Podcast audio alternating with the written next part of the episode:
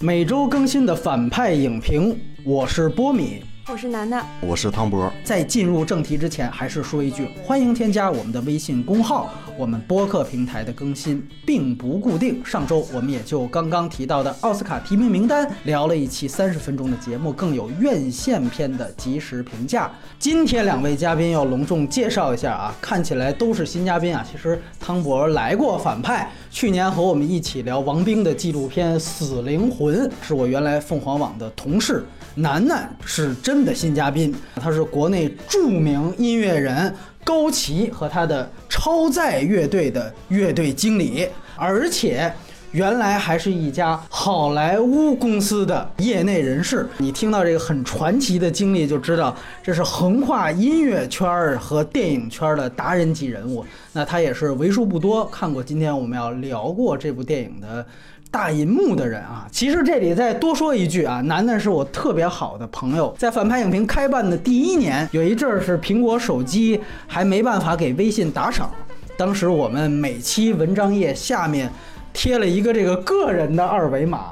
就是楠楠的，当时反派影评一半的打赏都是他来帮忙打理的。那今天来也要时隔一年多鸣谢一下啊！而且之前我们偶尔登出过一些翻译的文章，也是他义务帮忙翻译的。所以你看，不仅仅是乐队经理。还当过播客经理是吧？太屈才了啊！然后汤博也是骨灰级的乐迷啊！今天两位还真的都是自带，不仅自带光环，还自带礼物来奉献给大家。今天我们要聊的这部电影《波西米亚》的台版原声 CD，加上皇后乐队在七四年的演唱会蓝光碟各一张，以及官方的台版海报一张。那还是一切形式互动，而且这里也特别感谢一下两位嘉宾啊，来就来了，你看还带什么礼？哎，真是。那么嘉宾也重磅，奖品也不错，而且这期呢，我们还会分上下两部分来分着发。那我这么兴师动众，围绕的就是一部已经在全世界范围内都获得了空前赞誉的音乐传记片《波西米亚狂想曲》。那他呢，也刚刚获得了上周公布提名的第九十一届奥斯卡奖的五项提名，包括了最佳影片、最佳男主角、剪辑、音效剪辑和音响效果奖，更是稍早前颁出的美国电视电影金球奖的最佳剧情片。可以说。波西米亚在颁奖季获得了非常高的赞誉啊！影片的北美分级呢是 PG 十三级。其实啊，影片在进入宣传期之后才曝光的这个分级，当时还引起了很多人的担心，因为当时大家想，这是皇后乐队的传记，你随便拍点什么，按说都是少儿不宜的，你这怎么着也得 R 级啊！PG 十三，你得和谐掉多少东西，洗白多少东西？哎，所以这个我们之后去谈啊。然后如果说片尾彩蛋的话，其实是有同步播放的皇后乐队真实演出的资料片。整整个片尾字幕结束之后没有彩蛋。那格式呢是二 D 数字彩色电影，国别是美国和英国。影片的主要出品方是二十世纪福斯影业，这算是福斯彻底被迪士尼收购之前最后几部大手笔的电影了。然后皇后乐队自己有一个皇后影业啊，也算是联合的出品。影片当然是根据英国著名摇滚乐队皇后乐队的主唱弗莱迪。莫克瑞的生平事迹来改编，虽然呢，无论是他还是皇后乐队都出过不少传记类的书籍，但是影片呢，并没有明确根据哪一本传记来改编。这个和很多也是真人真事的传记电影不一样，因为相当多这类的传记片都是首先会以某一本书籍为蓝本，但是这一部。并没有这样明确的署名，所以也带来了更多的讨论。然后制片人里面有一位非常有名的演员是罗伯特·德尼罗，他也是本片的制片人之一。然后两位皇后还在世而且没退休的成员布莱恩·梅和鼓手罗杰·泰勒署名了本片的音乐监制啊，算是音乐总监这个概念。然后导演。原来的导演署名是大家非常熟悉的《X 战警》之父布莱恩·辛格。但是呢，他在这几年性侵男童的这样的传闻是屡屡被揭露出来，所以福斯呢，在这个宣传阶段，最后是撤销了他的导演署名，而且找了一个很奇怪的理由，说是因为他在这个片场老代工，而是以这么一个很奇怪的理由，把他的这个导演署名给撤下了。当然，在呃像导演工会这样的地方，还是保留了他的署名，这个是根据。工会自己保障导演权益而不一样的。那么最后呢，实际上是由福斯另外一位这几年很红的导演，就是指导过《飞鹰艾迪》的德克斯特·弗莱彻，其实就是后期制作阶段找了这样的一个总舵手。编剧啊，叫做安东尼·麦卡腾，他呢是一个传记片专业户。呃，前年呢。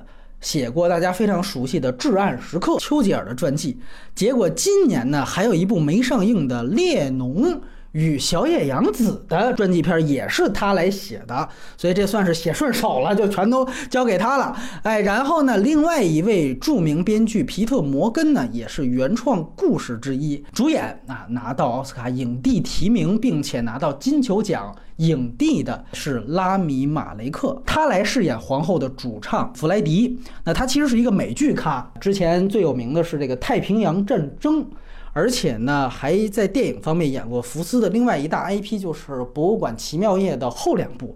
然后另外一个美剧《黑客军团》，他是领衔主演。另外呢就是本哈迪，这个和导演布兰辛格之前就合作过《X 战警》的天启，他演的是。天使那样一个角色，其他的角色就不一一介绍了。不过要提及的是，皇后在最近开启这个皇后家时期的一个客座主唱亚当兰伯特，还客串了本片的卡车司机这样一个角色。好像另外一个花絮是说，Brian May 和 Roger 他们两个人都当。群众演员了，但我没找着，因为镜头过得太快了，我也忘了就是暂停一下找。他们说就在演查尔斯王子他俩进来的时候，他们俩坐在那个后面，然后还有两个工作人员好像一晃而过的也有他俩，到时候大家可以找一找定格一下看看。是，那就是 Queen 家的所有成员都来了。那电影的摄影叫做纽顿·托马斯·西格尔，他呢是。布兰辛格早期的御用摄影师，像最著名的《非常嫌疑犯》，以及最老的两部《X 战警》正传的第一部和第二部，都是由他掌镜的。当然，他后来还掌镜过非常风格化的《亡命驾驶》，以及非常烂的《卧虎藏龙二》。那配乐和剪辑是同一个人，都是辛格的御用约翰·奥特曼，他一直是身兼二职啊。这次呢，也凭借剪辑入围到了奥斯卡这个奖项。然后，这个电影的首映日是去年二零一八年的十一月二号，在北美大规模的上映。它的成本呢，大概是。五千两百万美元，像我们上一期介绍过的这个《一个明星的诞生》是三千五百万美元，所以它这个成本算是比较高。当然，《一个明星诞生》人家是 R 级片，所以这个成本上会有限制，但是。这个电影的全球票房非常的棒，目前呢就已经超过了八亿美元啊，在全球范围内，其中北美呢就高达两点零三亿美元，这已经无限逼近上一期我们聊的一个明星的诞生了。然后这个片子呢也是所有。音乐传记片当中，北美票房最高的，排名音乐传记片第二名的是黑人说唱的这个《冲出康普顿》，它已经比第二名高了一倍多的北美票房，等于它算是把音乐传记片这个类型。带入了两亿美元大关，等于带到了一个新高的一个数据，而且不仅在北美很红，它同时也横扫了包括像韩国、日本在内很多其他国家地区的票房。比如说像韩国，逼近了千万这样一个级别的观影人次，这什么概念？它已经超过了韩国自己国民导演奉俊昊当年的《雪国列车》的观影人次的数量。全球是无差别的横扫，当然中国内地也没有引进。目前呢，这个电影是有网络幺零八零 P 全高清的中字资源，远见字幕组出了精修版本啊，我看到了它有这个第二版本的更新，这个质量本身还是可以的，因为这个电影也说白了不是特别复杂。然后接下来会插播我们最后录制的打分环节，楠楠有请。五点五吧。其实本来应该是三分儿，三分或者四分儿。毕竟作为一个音乐从业者，我还是希望就是这样题材的东西能够让更多的人看到吧。所以多点分儿，然后再多点儿，应该就是给 Freddie。我觉得他毕竟是一个独一无二摇滚乐历史上确实，因为你说他票房那么高，为什么呢？他可能换另外一个乐队。比如 Led Zeppelin 可能就没有这么大的票房，所以它这个很大程度上也是因为它的乐迷基础太大了，影响力太大了，所以也导致了它的成功。所以我觉得，但是没有 Freddie，可能这一切都不存在吧。尤其是他到生命的后半段，真的挺让人敬佩。可能希望更多的人通过这个能去。了解他真正的人生会更加感动的。推荐人群，我觉得皇后乐队的粉丝和摇滚乐迷们，我觉得用不着推荐，他们肯定都会去看的。然后可能会推荐给平时不太接触到摇滚乐的人，我觉得是一个比较好的入门吧。因为一听到咚咚啪咚咚啪，你就我觉得可能这也是唯一一首歌，你光听到三个节奏你就知道他要唱什么的一首歌。可能他可能印象中只是这个咚咚飘，然后但是这乐队是什么他可能不知道，所以我觉得作为一个入门款，就或者是你整天听流行的、日韩的，是一个。接触摇滚乐的一个一个还还不错的一个入口吧。汤波打分六分吧，就它够及格，就是只是不够精彩嘛。反正你喜欢音乐，喜欢任何音乐的人可以看嘛。就是这些年就是那 hiphop 和电子乐的天下嘛，传统的摇滚，尤其英式摇滚衰落嘛，然后吉他摇滚都已经快没了。如果能还能就是引起这么大的反响的传奇性的乐队，真的也只有 Queen 了。把非摇滚乐迷呃能传达那么多金曲的，也就只有他了。然后如果大家现在听歌。很单一的话，不妨看看这电影，然后去了解一下。就是他们是七十年代，七十年代开始的，就是包括它上下游的六十年代。第一代英国经典的摇滚乐队集体出现的时候，然后一直到下面八十年代，就是对那个工党那个引发那英伦浪潮的时候，Queen 其实是在他们中间的一个很重要的乐队，而且它极其特殊，它跟上下其实都有连接嘛，它的时间节点都有连接，但它又不归属于任何一类。然后大家可以通过就是它的延展的一些知识，可以了解一下英国一个摇滚音乐的历史吧。当然了，你说这些都只能是看完之后你自己再去了解这电影。本身给不了你这些，我也是五点五分啊。这个我跟楠楠一样，它整个电影方面是没有表达的，这个是最可怕的一点。然后其次，它输出的这个非常朴实的价值观，它使用的方法，就是对于真实事件的改编，也超出了我的容忍度。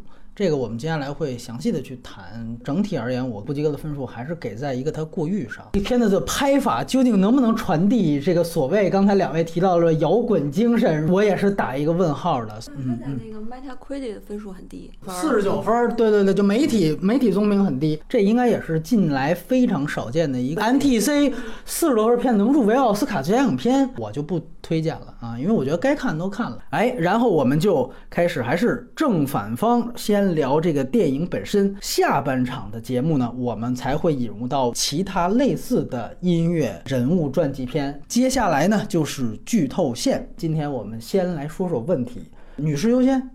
楠楠先谈一谈，缺点可能太多了，都不知道该从何说起。我就先大概说说几个我最不能忍受的地方吧。一个就是你刚才说的洗白的问题，就是这 P J 十三太洗白了，没有他的那个花天酒地，没有吸毒，没有摇滚明星的生活吧，真实的生活都都没有体现出来。个人不太能够接受，是表达一种价值观。最后的这个艾滋病，他好像觉得这个艾滋病是一种对他们的惩罚，但是我觉得其实并不是，因为那个时候。大家还不知道这样做的后果，对，所以其实是一个他无法预知的一件事儿。但是这个片看下来，好像就感觉，你看你这样，然后你最后下场就是这样的，这是我最不能忍受的几个点吧。你提到的这个第一个点，就是所谓花天酒地，关于他吸毒这个，我这么说，他其实有一段是能展现的，就是当时他那个前任女朋友来找他的时候，前妻啊，准确说。完了，他给了一个他那个桌面上的一个镜头，就是到他那个慕尼黑的那个住所，桌面上是有这个白粉儿嘛？你觉得这种点到为止是你觉得不够呢，还是说还是一种洗白呢？不太够吧？因为首先他一个误导就是好像他被他那个。经纪人给带歪了，但其实也并不是的，他自己。而且乐队成员多多少少，其实乐队哥几个都不闲着，他可能去 gay bar，然后那哥几个可能就去异性恋的各种约姑娘，对，然后其实吸毒啊，包括喝，就是这种 party 的生活很正常吧。一个日常，这些生活点点滴滴，每天的生活，这样才会最后造就了 f r e d d y 这个人所表现出来的一些东西。就像所谓同性恋的这个问题，就是你不能说我把这事儿弄得他被带歪了，或者怎么样。其实 f r e d d y 他的挣扎也好，冲突也好，造就了最后的这样的一个 f r e d d y 嗯，所以你不能说我给他洗白了，但是最后，哎，但他怎么成为的一个巨星？怎么成为这么伟大的一个人？就是它是割裂的。再听听汤博这边对这个电影的想法。我这其实跟他那有点相似，因为我也觉得他洗白的成分特别大，因为他这个整个电影是一个完全是一个主线，就是你打游戏，它是一个主线剧情。然后有他，因为其实他那么丰富的一个人是有好多支线任务，就那支线任务会组成一个很完整的，他那全部被省略掉，包括他最后那个。嗯，就拯救生命那场著名的演唱会，作为他整个人生的一个救赎，我觉得并并不成立。而且那个，而且那个，它里面那个价值，它里面那价值观嘛，就是就是那 family，无论他是是不是直男啊，或者你要回归一下这种家庭家庭这种，这个完全是迎合现在那个嘻哈浪潮。如果是那个嘻哈呢，表表现出的一种就嘻哈里的正能量的核心哦，是吗？现在嘻哈浪潮都是回归家庭了。然后这个片子其实你把它那个那个逻辑梳理一下，它跟《冲出开普敦》是完全一样的逻辑哦，就是它整个的剧情的逻辑是一样的，它它它只是换了一些关键词，它的经历都很像嘛。然后我我是觉得它有点模式化的创作，然后对，然后同时这个人就没有太多感动，类似于看一个百度百科了那种，就特别就有点单一化那种，而而。而且你最终是希望这个人一个神格化嘛，把他把他成为一个故意塑造他成为一个传奇嘛。但我觉得他本身有足够成为传奇的一些因素，但是那些都没表现的，就是说空白掉那些支线的剧情，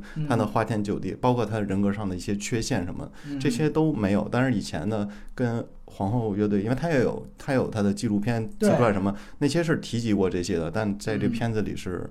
都没有体现过。就所有的支线而言，你觉得最应该放进来，能举一两个例子吗？花天酒地，因为他那个时候他是。最后才公布自己是个 gay 的身份嘛？你看电影里的时候，他是在美国，所有的记者都在问他嘛。因为他其实就是在美国巡演的时候被大量的拍到他混迹于 gay 吧。然后他，但他还不能在自己巡演的地儿玩，他得去那个郊郊县，你知道吗？就就很辛苦的，就是他那演出完去那边去混，然后是被其实被大量的人给认出来，他一直没有承认嘛。然后其实还有就像英国，这是腐国的一个特色嘛。像英国还有一个圣徒犹大那个乐队，那个主唱。也是个 gay，但他很他承认自己了，也出柜了。对对，但他他是没问题，他就是一直在隐瞒这个事儿，然后几乎成为一种共识嘛，就所有人都知道他是那样的，他还要再隐瞒。我觉得那个时候，就像他那个心理状态，我觉得可能有有一些吸引力吧，因为他。没法去公示自己的身份，但他又面对一个继承事实的时候，就 你又他又没法否认那个。对，等于就是其实这个电影当中展现的所谓人物困境，并不是来自这些方面。而且那个就是那发布会的时候，把这个记者，哎我操，就那太难受了，你知道吗？就是你为了让他成为传奇，就有点心有多大，舞台有多大，舞台多大就逼得装多大，就就那个特难受，就那劲儿，就就是就特就特做作了。因为我觉得那个时候他应该他应该有点纠结的吧，应该有点纠结的，对。你就说，就中间有一场发布会，就是对被记者怼的那场。对，而且我你看以前的纪录片，他好像并不是那那那个形象的人。那就是说枪花什么干这事儿还行，是吗？这不是皇后干的。我们也看到过他纪录片，他虽然对记者有的时候会回怼，但是他不会说那种。因为我记得注意到，他对一个女性。其实就是女性歧视的那种，就是你两腿之间的东西，你你不忍受这种艺术加工是吧？对，就是就是就是装逼装大了，这这难受劲儿。呃，我也看了一些 f r e d d y 生前就采访的一些片段，就是他是一个特别幽默、放得开，就是会跟记者 darling 啊，就是因为他跟谁都叫 darling 嘛，是他的一个招牌的一个所谓的，对对对，就是而且他很。智慧，就是你记者问什么话，他能够特别完美，然后又很放松，但是又直击问题核心，但是又得你可能得想一下，哦。原来是这么回事，他能给你拐个弯说出来。他其实是一个很智慧的人，不会在发布会上就是做被激怒了，很难。对，而且他里面我记得有一句话是说他是一个 prostitute 妓女的这样的啊，对对，说了说了是。对，但这个确实是他之前接受采访的时候，在德国好像接受采访的时候，就是最著名的一个引语吧。他说。I'm a musical prostitute。嗯，对，好像那记者是问他，你是不是有条理的人呀？你对自己是不是很有规划呀？他说，嗯哦，darling，然后然后那个时候说的这句话，啊，其实说的是很不带情对绪对对对，的？而且说的挺对的，啊就是我是啊在为音乐来，对吧？奉献出我能够嗯奉献出来的一切，其实是一个很正面的话。嗯但我怎么觉得在电影里好像就味儿就不太对？就是他那个塑造的那个形象，特别像我们想象中的摇滚明星应该有的那种，就傻狂傻狂的那劲儿。对，但凡是对皇后乐队感兴趣过的人嗯，有一点了解，他真不是那样的。那好多片子都这么拍，一定得设计一场主角乐队遭受记者质疑。你看那个大门也这么拍，你说大门那有可能啊？完了之后，鲍勃迪伦也这么拍了一段，是克里斯汀贝尔演的那段。完了，是不是《天空金矿》也有？就是都有这么一段。看了这么多了，完了到这狂后这儿又是这样，而且都大同小异。包括登月第一人也是，就一定得把众记者们做成一个又傻逼又贱啊，得问你得贱，完了之后就招人恨，就是这个 这个塑造方法也已经挺老套了的了。你说到老套的嗯话，我刚才也想接着汤博说，我觉得特别同意。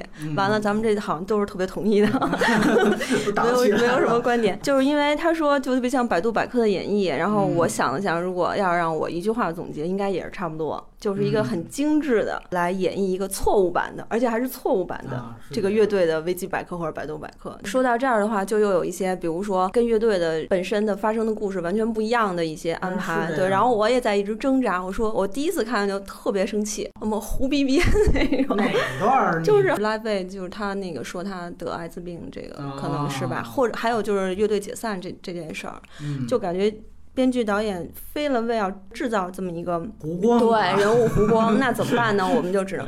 然后后来我又想，对啊，那人人家说了，人不是传记片儿，人说人是故事片儿。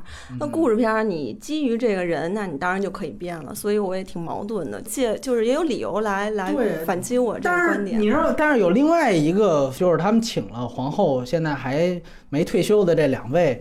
当了这个所谓监制，而且我们看到那个金球奖上，呃，起码这个梅校长布莱梅他还在现场，很大程度上给这种不了解真相的吃瓜群众一种这是钦定的感觉。就是你看皇后乐队从头到尾，从这个影片开始拍到后来宣传站台都在，就告诉你，其实这个就是完全就是其实就是我们的故事，对吧？但是就在这样一个清零的条件下，他好多的史实被扒出来，根本就驴唇不对马嘴，那是更大的一种欺骗性。只要你想想梅校长在后皇后时代干的所有的事，对对对，这是皇后乐队是个买卖，就是它是一个 IP，就是一个买卖嘛。然后包括他就是跟亚当拉莫特那种那没种合作，巡演。Queen 家的模式，啊对，对，所有给人盖章，就是我盖上这章就贴标，没错，哦贴贴标让他那个师出有名，然后你至于胡不胡编这个商业，对哎他商业上成功就行。这没就是梅校长嘛，其实我还挺尊重他，你知道，但是他这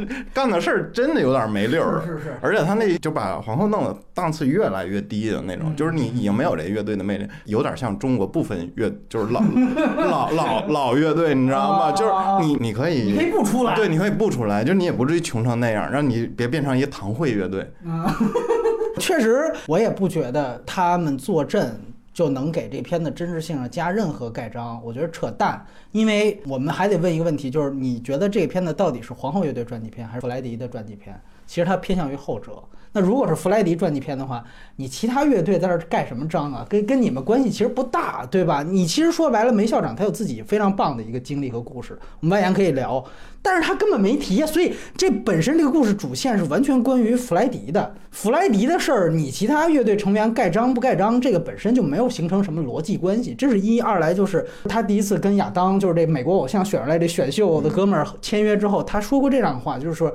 我告诉你，他其实的音域和他的唱功比那个弗莱迪当年还要好。就他其实是为了他们巡演，他会说这样的话，就是哎，我告诉你，现在我们挖掘新天才，比当年的弗莱迪还好。那你这种话，说句实话，我不知道原教旨主义的皇后的粉丝会怎么想。他们后来我们都知道，他们还到上海开过演唱会，就都是以 Queen 家的模式来来做的，不是 Queen 嘛？那就是对吧？大家懂就行了。所以在电影上的盖章，我觉得任何意义没有。然后我如果谈问题的话，也是接着两位来说，他其实啊，咱们说白了，他是扣的一个最一点零的普世价值观的输出。他讲的就是回归家庭这件事情。那么这个家庭在这电影当中，它赋予了两层意义，一个呢就是真正的家庭，就是它的整个的原生文化。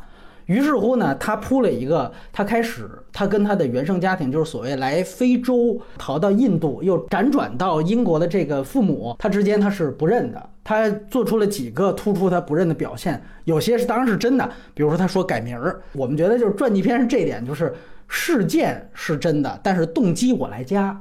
就是我为什么改？我有我自己的创作。另外一个呢，就是说他甚至在记者会上，就那著名记者他说我爸妈早就死了，就是把这些的所有的他关于这些方面东西提炼出来，表明就是说他一直不承认他的家庭的。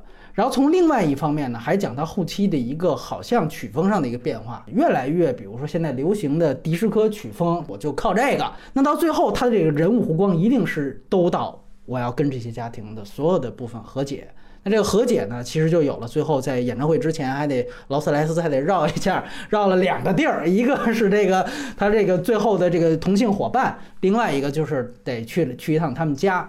而且这里还有一个同性恋上面的一个落实，就是也敢在父母面前跟同性伙伴拉起手了，就这个称同志这个主题也得出来，都太常见了啊！咱们说太常见了，就是你拉没拉手我们都不知道，但是你这么拍反正是够可以的。那么，而且我觉得最其实想起来有点没劲的，就是皇后马上在八六又在温布利开了一场真正的专场演唱会。那也非常轰动。比如我们知道，一二年的伦敦奥运会闭幕式用的那个 Friday 的素材，就是来源于八六的温布利演唱会。那你大家就会想，那为什么它要落在八五？其中有一个点，我后来想的挺细思极恐的，就是它特别突出，它原来是从非洲逃出来的。完了之后，他到最后，我尤其二刷的时候注意到最后那个点，他老爸说：“爸，我要去。”做一场这个援助非洲的演唱会，然后他爸就立刻我就是热泪盈眶，打开电视，是吧？我当时对对不拿钱，我操！就最后这阵看的我哦，我说你要扣这么一个扣题，就是我是从非洲逃出来，最后我要援助非洲，他就提炼了一个巨愣的一个事儿，就是他去讲当时这个演唱会，因为是要筹款，感觉好像皇后登台之前已经没有什么人捐款了，还插了一下这个，就是他们那个。创办人就是鲍勃哎，他这个出来说怎么样？现在情况没没人捐，完了之后，哎呀，那意思马上到这监视器面前，就等着皇后救驾了啊！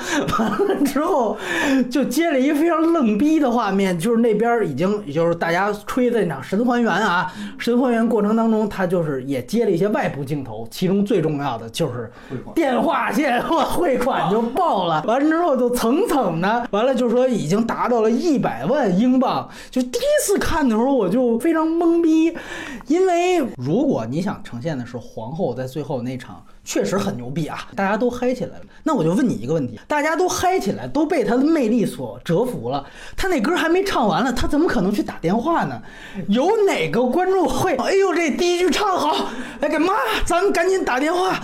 怎么可能呢？怎么出现这一个动作逻辑呢？啊，这就是看春晚时候票选我最喜欢的，我最喜欢的节目。对，赵本山，对，就是这种。我他妈看第二遍的时候，我说这动作逻辑，他要不然有一种可能，我觉得这是真正可能，就是他有滞后性嘛。比如我上一个乐队的演出演完了，我这才特地看了一下 Live 的，他那个是之前的那个乐队，我还真不知道。但是更就是隔一个的那个乐队是海滩男孩，那也是很红的一个乐。对他可能他其实汇款一直不可能断，他一直就没断过。你顶多有这样一个滞后性。他这个剪辑剪呢，包括他这个对于皇后乐队在捐款方面的这个贡献的突出，让我觉得其实是在矮化最后的皇后乐队。就是我们一定最后要突出一个，他让这个演出呈现了一个一百万的捐款，这个不是他妈音乐的魅力，而。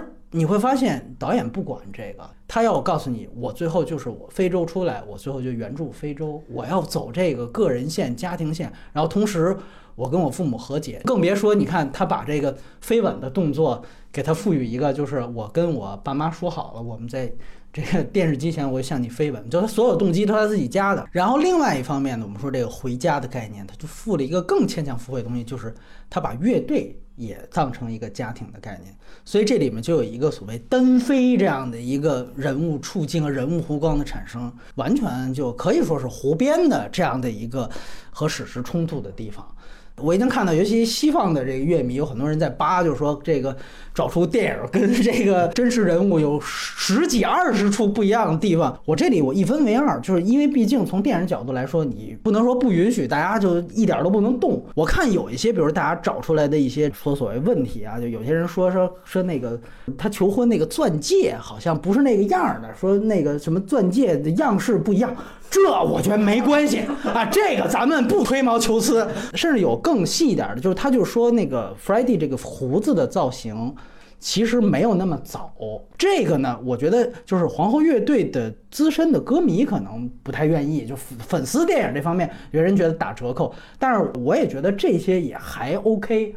但是我不太接受的就是这种说为了你铺这么一个普世价值，你强行做的一些巨大人物动机，甚至是颠倒时间顺序的啊！你这还是布莱恩辛格还在拍《X 战警：逆转未来》呢，你知道吗？他在这个片子里边实现了他逆转未来的一些技能，我是觉得有点，有点是不是有点过分啊？关于这个演唱会这个事情，首先就是说他这个真正跟乐队透露他得艾滋病的这个事。事情那是一定是在这个演唱会之后的，这个是多方佐证的一件事情，而且我觉得最重要的一个原因是他主要把这个呃因素用在电影当中，作为他们最后登台之前让大家拧成一股绳儿上台，而且就是用爱发现自己嗓子本来不好，完了因为说这个事情大家团结在一起，立刻就爆了，就是他把这个作为了一个最重要的点，而。既然他成为了你这么样一个核心担当，这个核心担当的剧情如果是有问题的，那我个人觉得这个确实不得不点出来。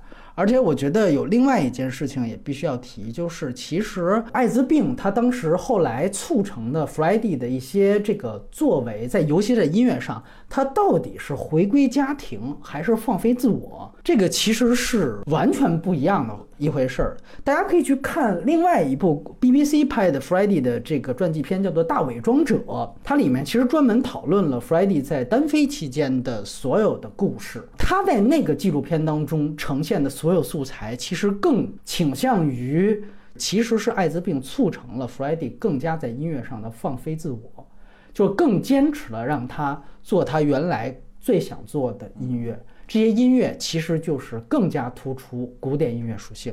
他和歌剧演员的合作，包括我们知道他第二张专辑《巴塞罗那》是和。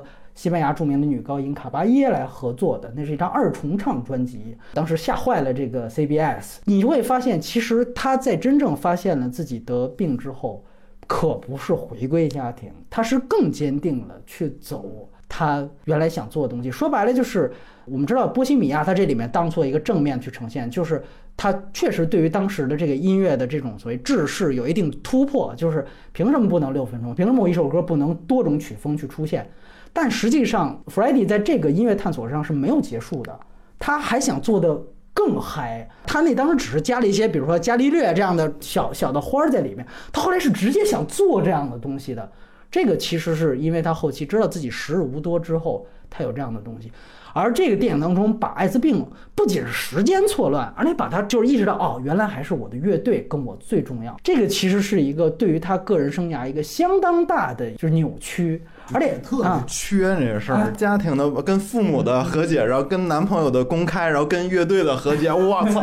就是你能不在，就是这是一首红歌，你 你弄这人特别特别正确，就特别摇滚界中的三好三好学生，三好学生就是中间调皮的叛逆期了一下，然后又回归学校，然后变变成大大榜第一名，而且叛逆期都是被坏人带的，对对对对。完了之后，后来我意识到这个还是家家里好，家里温暖。完了之后，就是他说白了就是原来啊，我们写那种正面稿子，就新华社写稿子，或者说咱们原来拍主旋律，就是领导定调是大写人物，是吧？咱们要做一个大写的人，这片子就是完全恪尽职守的履行了大写人物的这样的一个拍摄方针，然后不惜去扭改了这些动机和事实的混乱。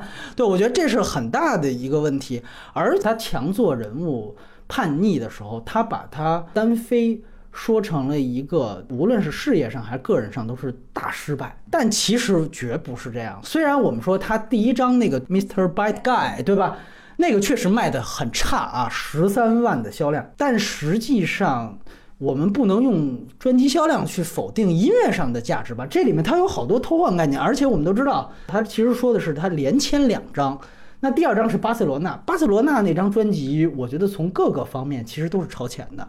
而且我们都知道，后来这个巴塞罗那九二年奥运会其实原定也是这个歌曲的，只是因为他当时就去世了，所以那个卡巴耶不愿意跟另外一个人合唱。但是这张专辑成功到什么地步？你看九十年代，斯汀、U2 就是波诺他们都去跟帕罗蒂亚、安德烈波切里都开始了这种流行与古典巨星合作的这样一个时代，而这个时代追根溯源。也是 f r i d a y 率先跟卡巴耶的合作，包括我们知道他著名的那个音乐人是迈克尔凯曼，对吧？他们后来迈克尔凯曼指挥又合作了那个金属花乐队跟跟这个交响乐队，这几乎开启了一种潮流。这个巴塞罗那这张专辑，他单飞专辑，无论从任何方面，他都是非常。有开创性和有他自己历史地位的一个，在这电影当中就成臭大粪了。哎，两张专辑不行了，马上回来，完了也是被小人带偏的。就是我们刚才说，如果他不是皇后乐队专辑片，他是 Friday 的专辑片，那么你在这方面也是很不合格，甚至很不负责的啊！我觉得是。就是胡逼一个，你但是你知道他跟巴塞罗那那个联系吗？你你想想，就是他如果出那张唱片时把胡子刮掉，他就是现在巴塞罗那的苏亚雷斯。因为看完这片儿，我也。就是说到那他个人专辑，然后我老板说他其实就特别喜欢他个个人专辑里面几首歌，他说特别棒啊，他甚至可能喜欢超过 Queen。对，然后从另外一方面，我其实觉得就是关于怎么定义最后这个他作为大高潮的这个袁飞就是拯救生命这场演唱会，它有一个很重要的当时的一个政治属性，它其实是一场。我们可以说政治表达的演唱会，这对对查尔斯王子都在。这个我不得不说，他其实包括皇后乐队所开启的那个时代，是一个我们说叫体育场摇滚时代。那这场几乎算是一个巅峰，对吧？包括云集了各种大咖。在这场之后，更多的这种体育场摇滚就有点演变成了政治表达的演唱会。包括后来我们知道。波诺在后来的所有的这个这个体育场演唱会的表达，包括甚至老牌的像平克·弗洛伊德，后来的罗杰·沃特斯柏林墙演唱会，其实皇后在那样一个时代，她其实有一个非常独特的标签，这没有任何贬义啊，我觉得挺棒的，就是他们一直是去政治化的。他们其实很少说是我是借用摇滚或者借用音乐我去表达政治观点，这个他和其他很多同时代的摇滚巨星完全不一样。他们很纯粹，但是呢，这一点你在这个电影当中，他既没正向表达，也没反向表达，他也没表达，没表达呢，他最后又落在了 Live 这场演唱会上。这场演唱会实际上是一个政治表达演唱会。那么，于是乎我们就去讨论他们为什么去参加这个演唱会。在电影当中，它有一个直接原因，就是人家来请他们，他们几年没练了，再加上主唱被小人给这个离间了，是吧？这传话没给传到，然后包括发现他们非常的卖力去呈现，果然成为了这场演唱会最棒的一个片段。但其实这里面有这样的一个原因，就是在于八四年，这个也是电影当中胡编，他们最后说我们都几年没合作过，这胡扯淡。就是他们八四年还一起在巡演，八四年的时候，他们也吃了当时他们不太懂政治的一个亏，就是他们去了，在八十年代还处在非常严重种族隔离制度的南非开了一场演唱会，而且那场演唱会呢，其实是南非方面给了他们巨额的报酬，因为我们都知道这个呃摇滚乐队，咱们按照现在这个词讲，就是大部分都是白左，嗯。你在做这样的一件事情，你当时曼德拉还被关着呢啊！你去这样的一个地方去演出，还拿了人家巨额的报酬，你这就是一种支持种族隔离行为。你到后来你去看，都过了多少年，在采访梅校长他们都是耿耿于怀的，觉得当时其实背负了巨大的压力。也被问到，我们就说那当时底下去的是不是都是白人？他们也承认说，确实是这个白人居多，就是这些都没得洗。这个不是说皇后有多坏，他们就是吃了不懂政治的亏，对他们不懂这些东西，他们就是纯粹挺挺纯粹的这个表演者，结果就在那样一个环境，就是这样的一个问题。当然也为了钱啊，这个咱们也没没什么好洗的，就是为了钱。但是我们知道那个时候，无论是摇滚乐迷还是这个愤青也好，那都是白左。那说白了，就你这种行为确实是非常招黑的。于是乎，到了八五年，其实有这样的一个原因，就是他们当出现这样一首援助非洲的演唱会之后，他们比别人准备的更充分，然后排练的也更积极，就是他们在这方面有一种舆论补偿的性质所在。所以从这个角度来说，这是其实这是一个比什么艾滋病是绝对更直接的一个因果联系。这个没有任何说负面或正面，这个其实是展现皇后乐队跟同类其他的同时期其他的摇滚乐的歌手特别不一样的一点，你明白吗？这是你可以说是可以可能说挺宝贵的一点。其实我这里多说一句，八五年那场 Live 的呢，除了他们这个表演是高光时刻，还有另外一个高光时刻就是 YouTube 波诺。波诺干了一件特别牛逼的事情，他跳下了看台，然后把一个女观众，应该有色艺的女观众从观众席当中给抱了出来，然后在摄影机面前合影。被捕捉下来的镜头几乎成为了就属于摇滚史上最最牛逼的瞬间之一，也开启了波诺随后的政治生涯。对对，因为这里边有一个反应，就是说皇后乐队直接导致了什么捐款增多，但其实那场演唱会直接导致的是波诺的四张专辑还是四首歌重。重回排行榜榜首哦，那个是更直接的一个事情。完了就是汤博所说的，后来开启了这个所谓波诺动物园 TV 时代。我操，直接在演唱会上跟萨拉热窝难民连线。所以后来他把整个体育场摇滚就发展成政治集会这样的一个属性，整个体育场摇滚就演变成了另外一个流向了。这些东西都是如果你对于当时时代气氛的还原也好，对于那个时候皇后到底处在一个什么样的环境也好。这都是应该你应该能交代出来的东西，但是这个电影完全把这些东西都抹去了，所以我觉得这些也是非常非常遗憾的一件事情。哎，你说到 Bono，就是那个在电影里好像就是他们上台，前面乐队下台，那就是 U2。但其实那其实不是，对对。电影里面演的是 U2，你看他穿那衣服是 Bono，但其实他前面应该是恐怖海峡吧，Dire Straits 好像。哎，所以你要这么一说的话，那可能大家捐款如果有延迟的话，是给 Bono。而且呢，我这里还说一点，就是我们不聊史实，我就在吐槽一个事儿，就是大家去想啊，他最后落到回归家庭嘛，那在事业上就是我要回归到我的这个乐队当中来。但是大家想想，最后这场爆棚的演出，还是弗莱迪的个人秀啊！就是无论是他从他的这个镜头语言上，我还特地还注意一下他镜头语言。其实也没给到，它中间就有一个设计的镜头，是他从那弗莱迪踩这个脚踏板的低机位视角，穿过他的这个钢琴的座椅，然后就给到了梅校长在那儿 solo 那一段这个电音吉他。我还以为你这镜头应该不断，你马上转到这个鼓手这边没了，咔一下摇回到弗莱迪，又开始了嗨。你最后在这个音乐和你最后的组织方式上，你也没体现出这是一家人。他最后就是为了那个爆棚效果，他还是更加遵循于当时整个导播的那样一个调度，包括他接的外外部镜头也全是弗莱迪个人的外部镜头，他的父母的反应，他的女友在台下的反应，包括是不是还有那个呃对猫，哎我的天，等于你最后你虽然在文本上你落实是我回到皇后乐队这个大家庭，但是你都没走好，你在最后你都镜头语言都没跟上。你其实还是在突出他的个人秀。我觉得，OK，你哪怕扭曲了这么多事儿，你如果我是为了建立一个我特别作者性的一个表达、独创的一个想法，我觉得都成。嗯，你包括我们想当时天鹅绒金矿托德海因斯嘛，就是他设计了那么一场，就是说这个呃大卫鲍伊自己设计了一场被枪毙然后蒙媒体的事儿。按说就没有这么一个真实的新闻，就是大卫鲍伊没有这么一个事儿。大卫鲍伊后来非常生气，还对对，他们是引起撕逼的被人聊啊。但是其实他是用这样的一个设计，他去体现，就是说所谓摇滚变色龙到底是怎么回事儿。他是以一个电影化手段去呈现这个变色龙，就是我杀死我一层人格，这个是最本质的。他理解这个人物的方式，宝爷可以不开心，有争议，但是这是作者的一种表达。你有这样表达，无论有没有争议，我敬你是条汉子。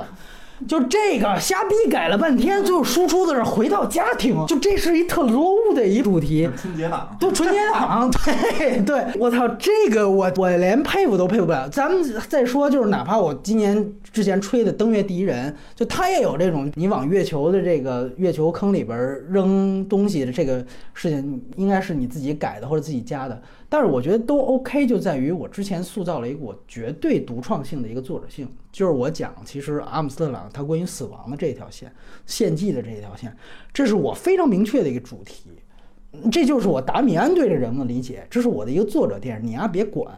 那你有这样一个呈现，你中间哪怕说有史实的不符，我都觉得你在表达上你是很牛逼的一个作者。这个东西就是它两方面都没有。真正的原著的说原教旨主义的皇后乐队的粉丝也不会被这个电影嗨到，就因为刚才出现了这么多史实上的严重的下嫁接的地方，他两边哪边都没照顾到，这才是他最可悲的一个地方。我其实比你还没有底线，就是我都我都不想说作者有什么作者表达，我想说哪怕你都改了，但是你拍一特别感动的电影，我也行哇，就是特煽情，好感人啊，就哎呀又得艾滋病了哭也没有，就是他连一个最基本的。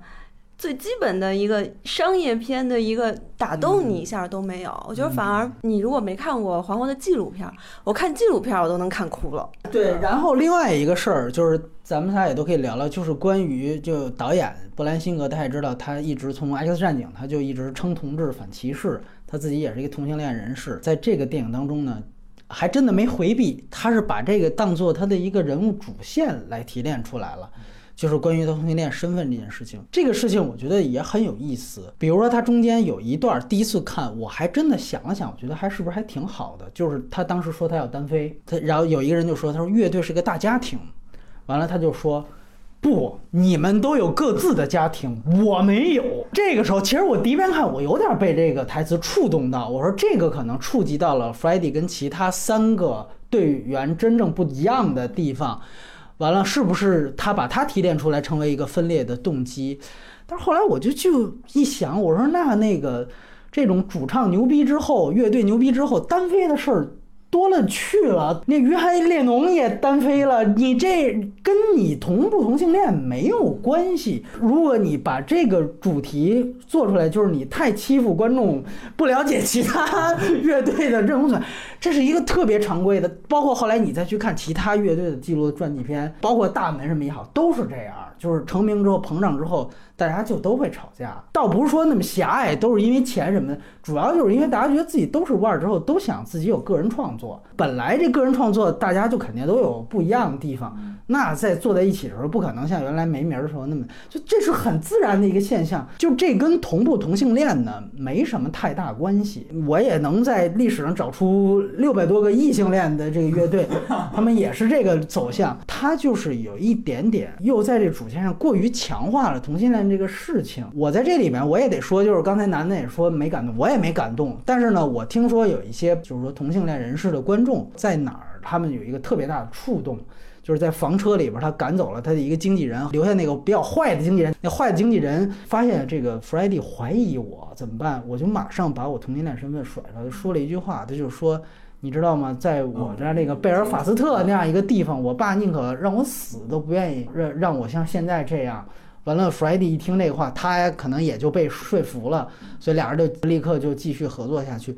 同性恋人士看到那儿的时候，就已经是泪流满面了。就我当然觉得很尊重这样的感受，只是我会去想，皇后乐队它其实你更多应该呈现它是一个最伟大的音乐人，但是这个电影其实它有一个非常先入为主的一个主题，就是我需要找到。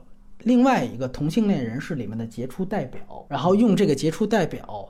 最后来肯定我们这个群体，这个主题一旦被明确，很多地方就肯定是这主题先行的东西就会出来了。对，然后大家说那个就是好多人说就是那个人演的特别像，然后这个让我觉得这不算是优点嘛，就 就是就是你就是这个能力，你你想这前两年那葛莱美，这最近这几年葛莱美就是 Lady Gaga 演大卫鲍伊，还有那火星哥去去致敬那个王子的时候，都是那种刻骨传神的那种还原，就是这。这个他演的像或者那动作，我这这没什么感动的。然后最最后那那场，说神还原嘛，对吧？这这对这也没啥。我说高仿一比一，是不是？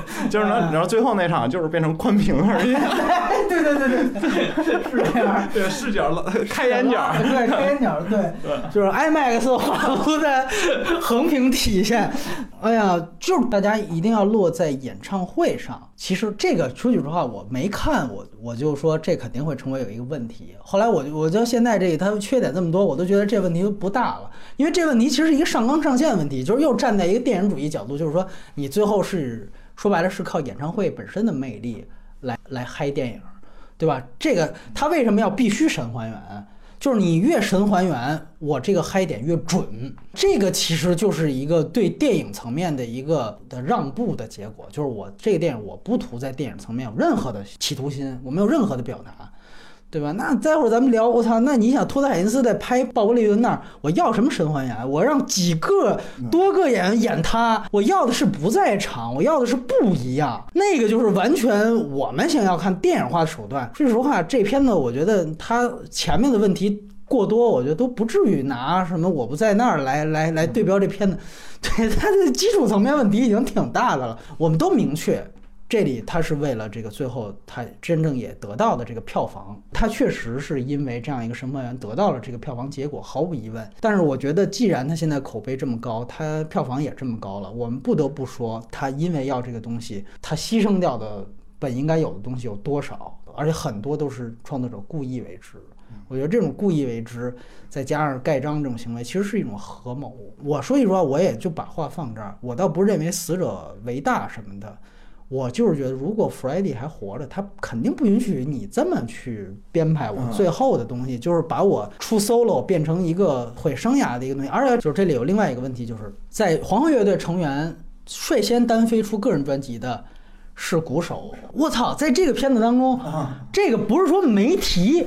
你在那场吵架里边，鼓手成为了一个捍卫大家庭的形象啊！我操，那你这时候难道不 Freddie 应该一句话就回怼你啊？都他妈出两张了，你逼逼什么呢？我操，这你看这就他就完全不提了，就这种就属于。生就颠倒是非的，就在那儿尬演。就他为了突出弗莱迪的这种个人背叛的这样的一个欲扬先抑的这样的一个黑点，他就先把其他队员就塑造成一个家庭捍卫者。这有明显的扭曲事实。就这种东西，我是想起来这么几点，可能还有资深乐迷挑的更多，我觉得就够了，就够可以了，就就就已经可以了。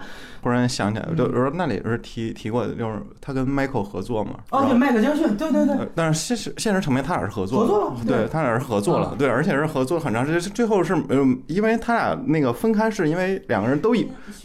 对对，然后 Michael 还回应我，说因为他俩都已经是一王一后，就那个级别了嘛，就很强势了。那东西是是有的，那时候已经完全能彰显弗莱迪他自己的。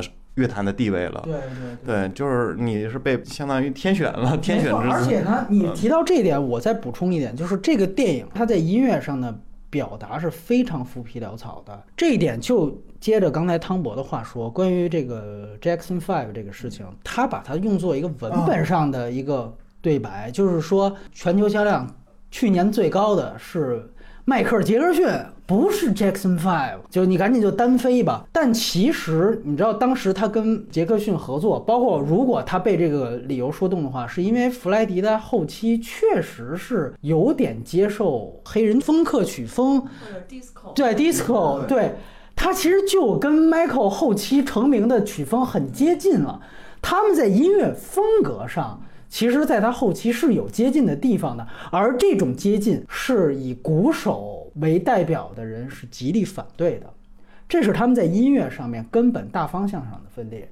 这个分裂不提。你这是音乐传记片，你在音乐曲风上，这是一个创作观的不同嘛，对吧？你要聊电影，我们也聊，这是两个不同流派、不同主义的方向。那俩人撕逼，就跟说聊聊戈达尔跟这个特吕弗的撕逼，最后讲成是就附附加一个特别小心眼儿的一个啊，我操，就这个特别肤浅化的一种表达。其实他们是有真正对于音乐认识、认知方面不一样了。你也不能说谁就错啊，你站在摇滚迷角度来讲。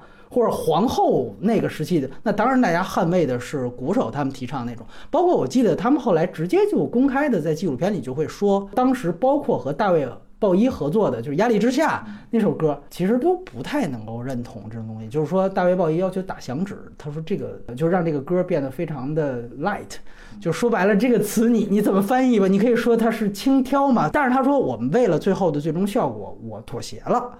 他就会这样说：“他说我们还是为了保证统一，我就妥协了，我不在这方面主张观点。”你会发现，当时大家其实是对这种音乐方面的分歧是在整个音乐曲风方面，包括。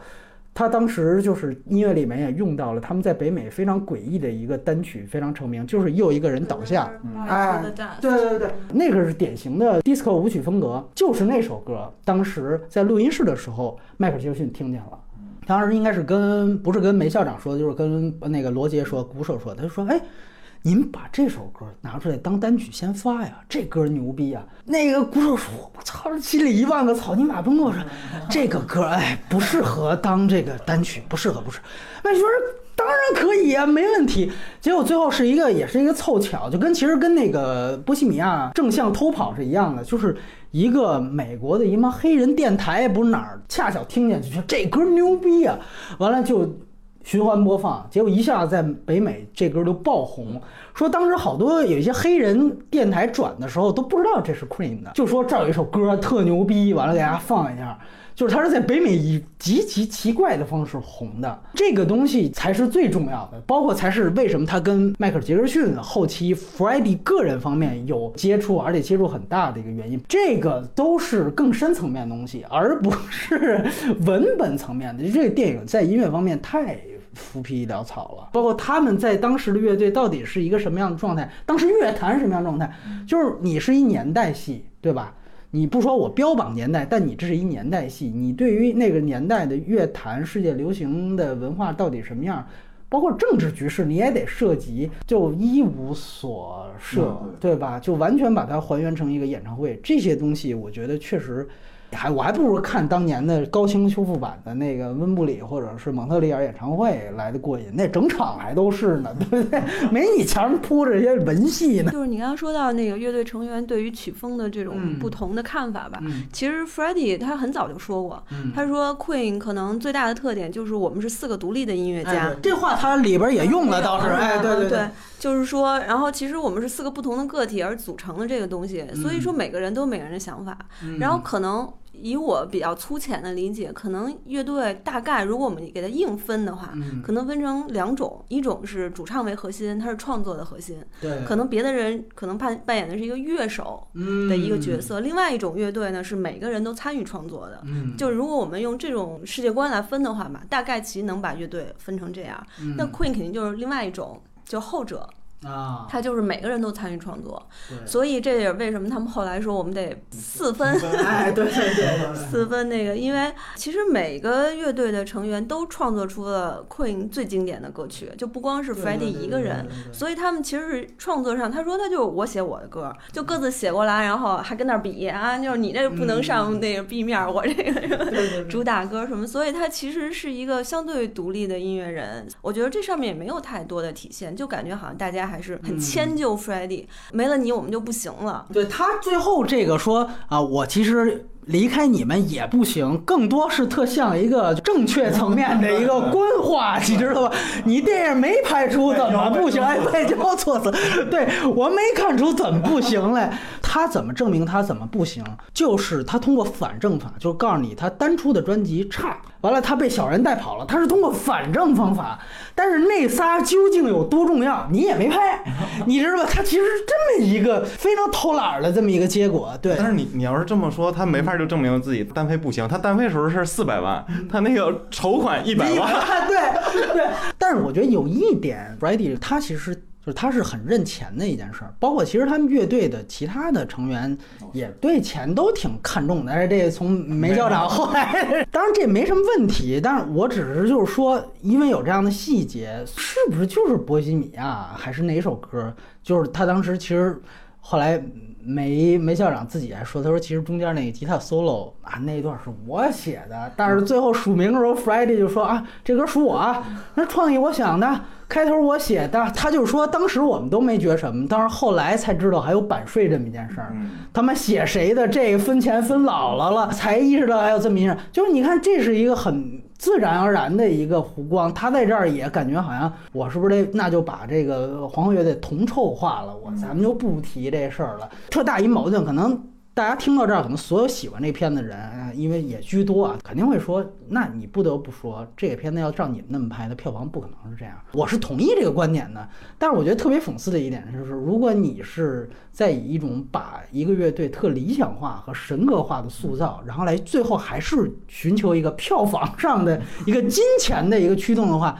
那这本身对于这个你所传达的所谓的这个乐队的精神，这本身不就是一个很荒谬的矛盾点吗？就是我们在靠一个大谈免费，最后为大家慈善这样的一个主题下，然后最后实行了一个钱上面的最大成功，这个本身不是 也挺讽刺的一件事情？所以，我我我个人最后也是想落在这儿。那我们也交换一下意见，也谈谈这个片子优点。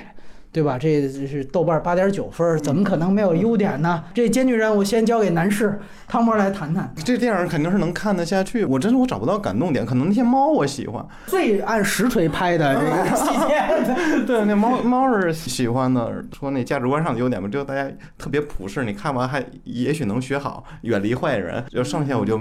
感觉不到什么优点了。哎呀，这个 楠楠得多谈，因为二刷当看了大银幕之后，你还是有小激动的地方。嗯，所以我觉得你在优点这方面应该可以多谈。大荧幕它确实给你一种环境，确实是能够更加投入吧。我觉得有一些乐队的朋友，然后他们去香港看也好，在国外看也好，就说是全场大合唱。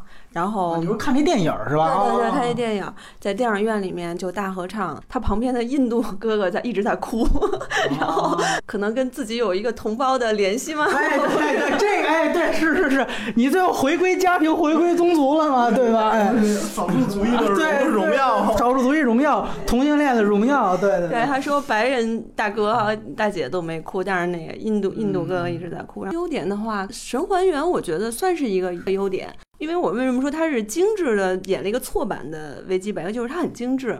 就如果你要看好多那些影迷们挖的那些小细节，咱们都不说是用的琴什么什么音箱怎么怎么样，然后穿的衣服，就比如说 Freddie 家的摆设。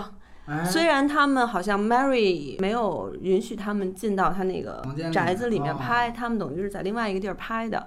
但是大家就说那个神还原，包括挂的画儿，包括 Freddie 就是他平时在家，他特别喜欢日本文化。对对对，他就是 穿着和服演唱，然后他的墙上还挂着，然后就各种。你看，我记得他在慕尼黑的时候，那门口都有一个什么玉日本的那个，就镇宅的那个庙里请来的那东西，就是这些很多是神还原吧。啊，包括可能一些乐队成员之间的对话，据说也是当时确实发生过，就是这些字，但是有可能他把环境或者是上下文给换了，但这些神还原应该也算是优点吧？是是是，对，嗯，就说到这个演员的问题，就说他像，但是我觉得模仿像另外一个人不是演员最基本的一个 一个技能嘛，就觉得这不算，这个真的不能算是优点。我觉得，如果你要是看了 Freddie 的演出或者他的采访，你就能够对比出来他们两个之间的，就是他那个眼神啊，包括整个人的状态是不一样的。那这变成缺点了。哎，但是我也听到有就是说更加开放的人也说，就是说如果这个片子它形成这样轰动的效应。啊，当然这是每一个爆款电影都会有的这样的一些言论啊，让大家呢有机会以此为契机了解真正的皇后乐队，那是不是这也算是这个电影很大的一个一个帮助呢？不能说是电影本身的优点了，就是它是一个延对对它延展出来的一些积极，嗯，就对那个神还原，我我想补补一下，就是它里面有些过场呢，就是在它成名成名之后，然后理发之前有些小。就是过场戏很短的那些演唱会巡演的片段，那个真的很讲究。因为当时如果搜那时候的演唱会，那衣服说白色的、黑色的，真是也发型真的一模一样。因为那个东西完全是可以不那么处理的。应该有一瞬间是那个琴还不是他后来常用的琴，就那真是神还原，极度精准的。对，因为那个很早之前我搜那个视频的时候看，因为他跟后期的皇后非常不一样的，就那时候他的形象什么的，然后印象很深了。当时看那种电场戏的时候，我还是觉得他。员非常讲究了这个，嗯，对。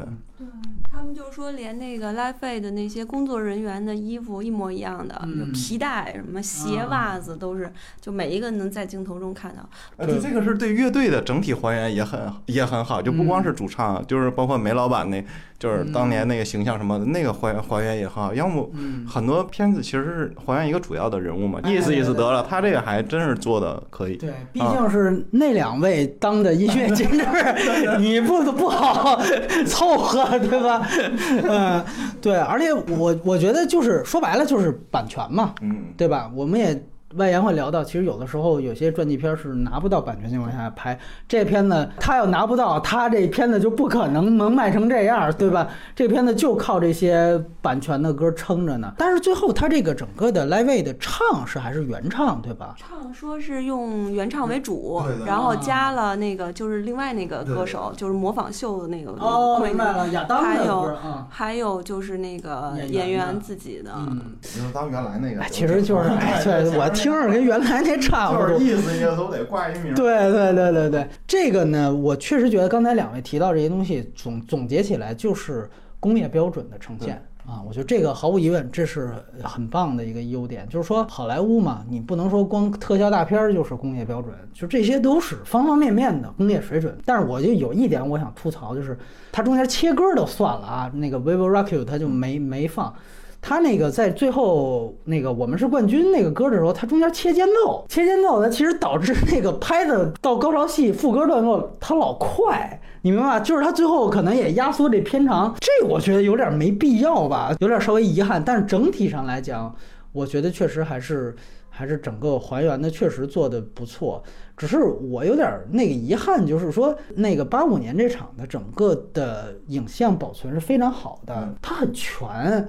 就是我更希望，就比如说神还原一个猫王时期的一个，人那是不是会更有意义一些？比如说现在我们都好多人没见过乔治贝斯特踢球，但是都说他第五披头士特牛逼。你要如果拍他的传记片，你把他最牛逼的华彩片段，你通过电影拍出来，一定比你说哦，我现在拍一梅西，他那连过五人。那我操！我找一个高清的原来，我再看一遍不完了吗？拿实况足球就能玩完成，我这意义不大呀，对不对？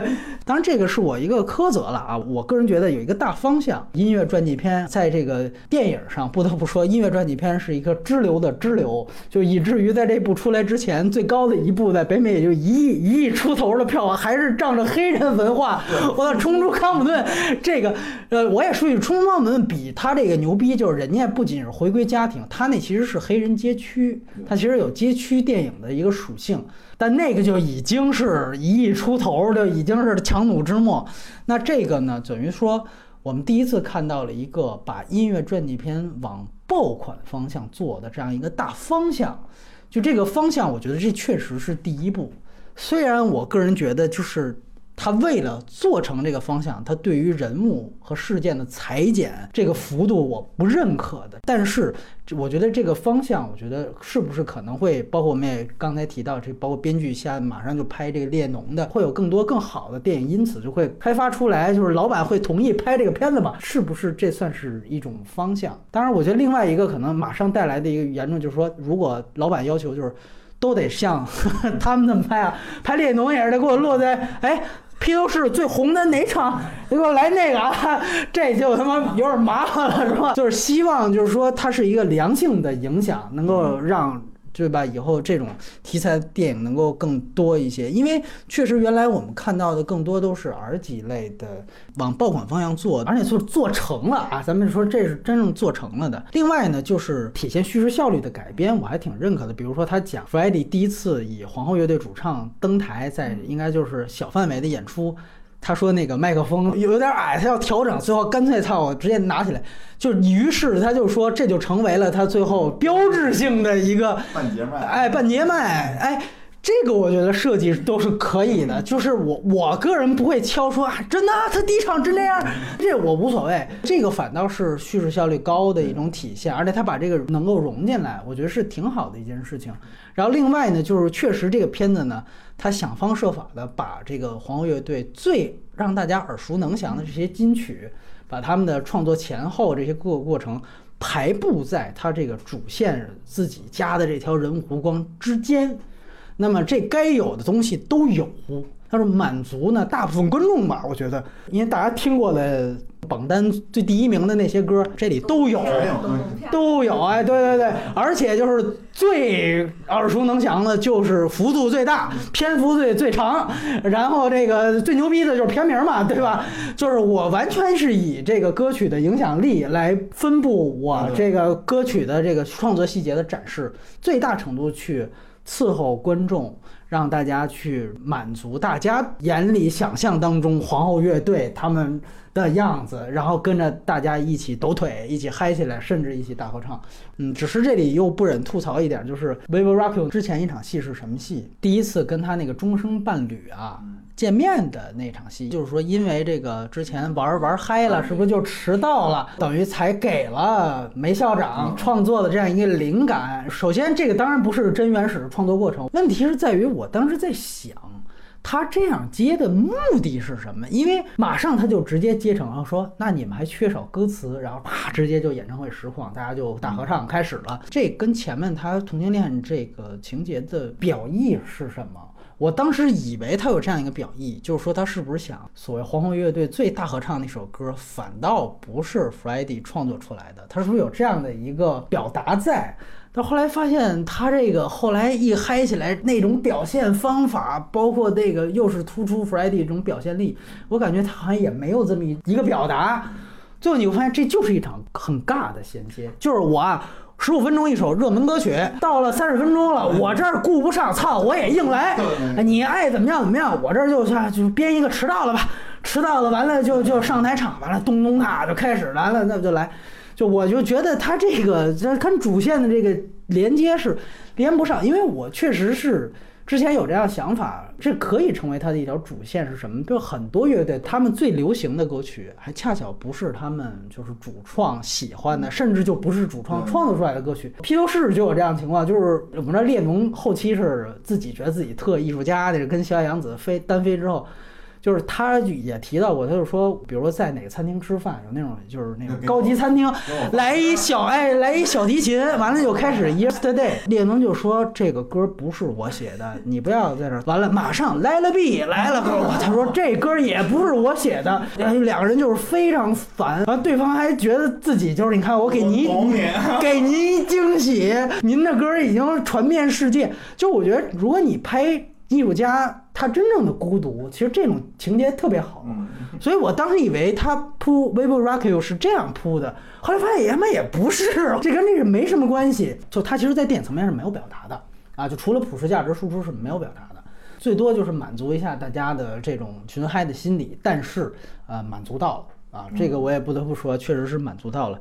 呃，另外就是舞台服装这些东西已经足够帮助到一个演员了。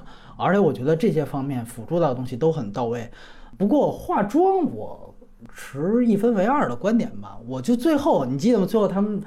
进到那个父母家，嗯，就他父母那老庄，看的我就有点愣，那有点就是国内国内水电视剧水准，我操，对对对对对，就那就就那皱纹铺的白发，就也加上可能那场戏拍的实在太倪萍大姐那种范儿，使得我就是也加深了对于她这化妆的反感。那要说就是还有一个吐槽，就是也是后来才知道，就你说她其实一直到现在还住。住着他的豪宅，其实最后你看这电影营造一大团圆结局，就是他既跟他同性恋伴侣白头偕老，然后跟这个前妻也成为了一生的挚友，哎，红颜知己。但是后来你知道，因为这个 Freddie 这个巨额家产，所以导致其实双方都是有争家产的事儿。弗莱迪是把他这套房子留给了他这个同性伴侣的。但是也被他前妻给拿走了，把他给赶出了，是有这么一些这个后来的事情，就根本不是这个大团圆的这么一个事儿。当然，这个关于电影本身，大家觉得就女配角这条线走的怎么样呢？确实，Mary 是一个在 Freddie 生命里面挺重要的一个角色吧。临终前的那段时间，就 Mary 就是一直在他旁边照顾他，每天都这样的。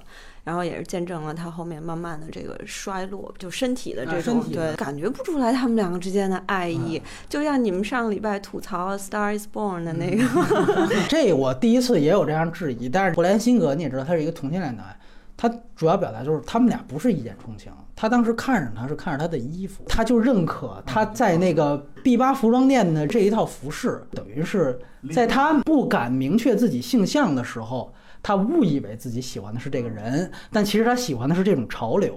于是乎，他马上铺了一个线，是说。他带他进女试衣间，他更加强化的是这个。于是乎，等于算 Mary 在事业上帮助了他走这样的一个华丽摇滚风也好，这样的一个舞台表现，就是让他能真正的第一步的去认识到了自己。然后接下来通过他跟同性恋人士的接触，才慢慢才意识到自己原来的性向更偏向于那个弯。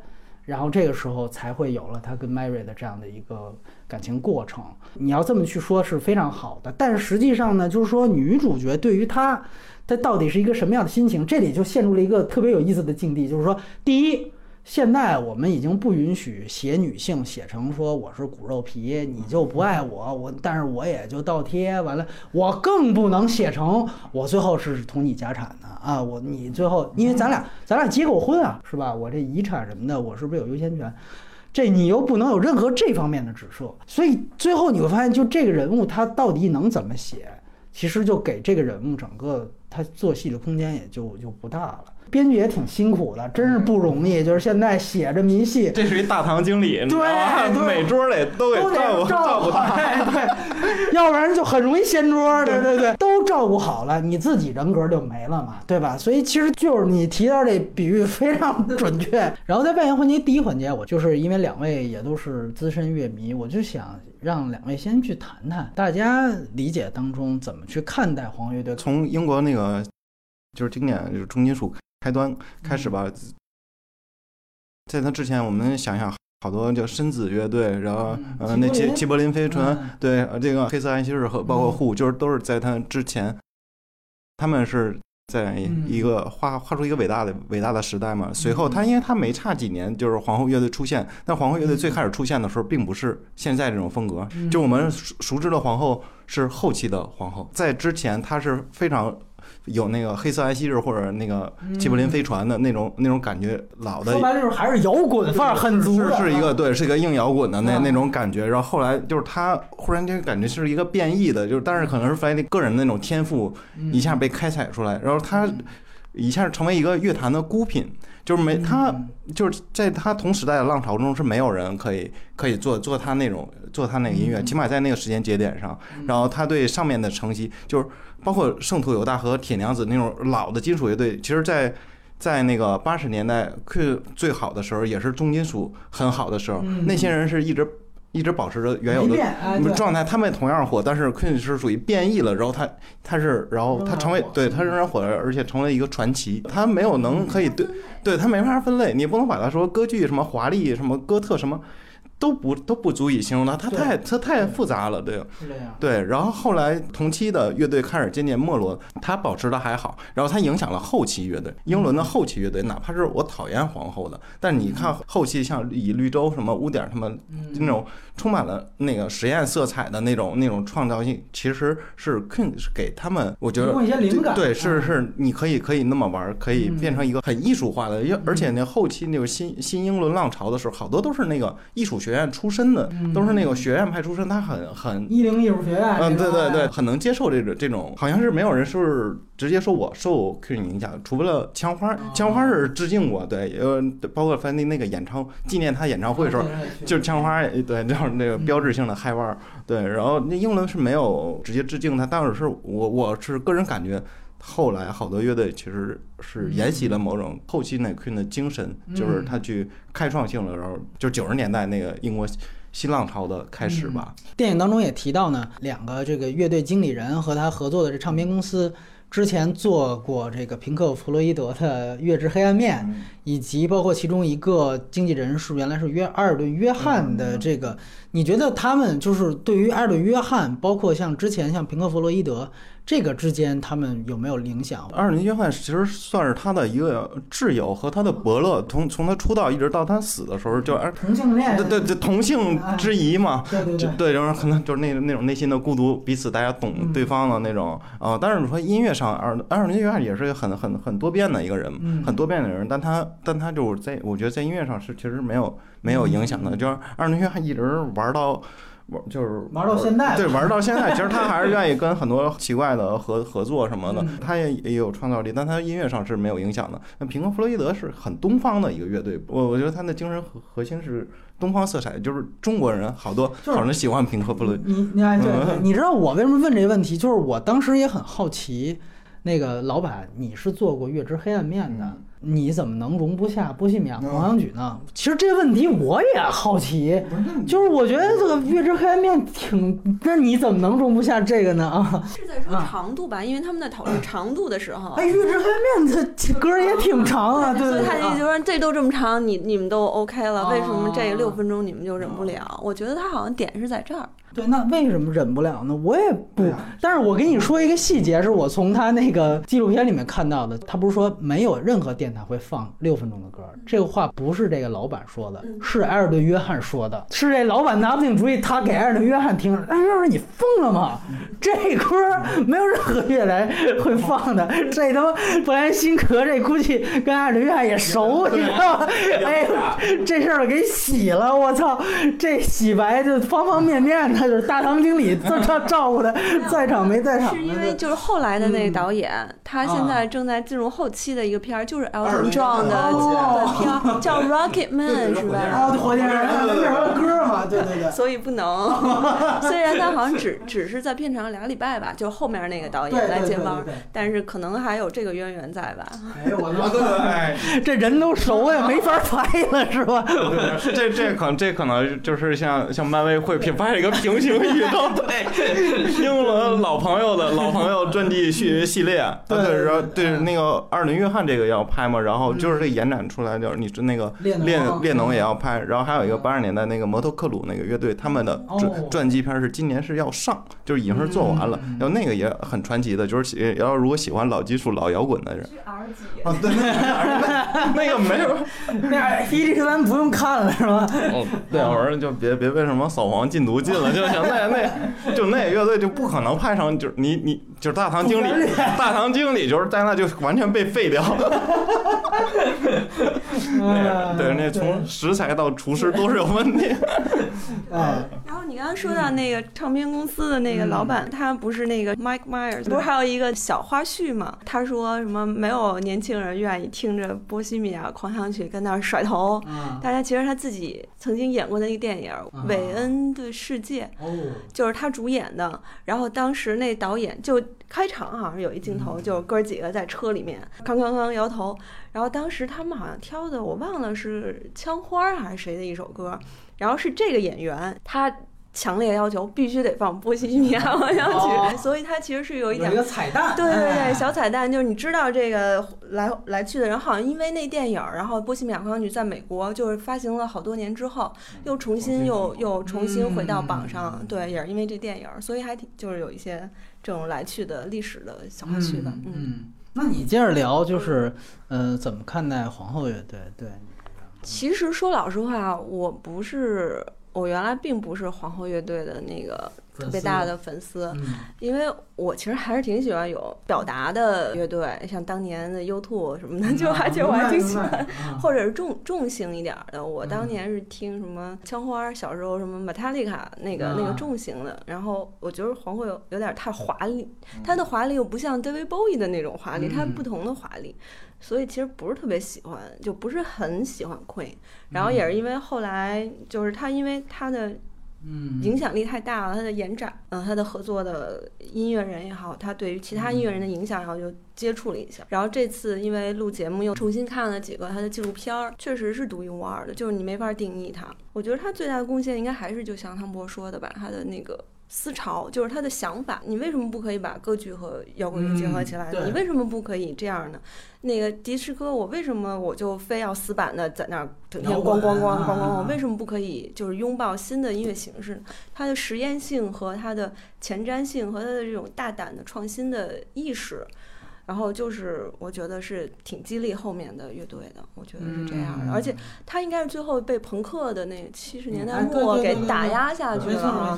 然后最逗的，好像有一花絮是我记得是说性手枪 挡出去了。对对对对，习习德是吧？就是习德与南希嘛。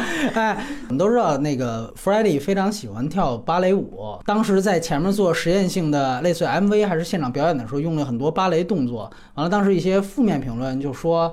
这他娘啊！完了，和习德当时在他录专辑的时候，就跟他好像是同一个录音室碰见了，然后就非常挑衅的问了他一句，他就说。哎，哥们儿，你推广芭蕾舞推广的怎么样了？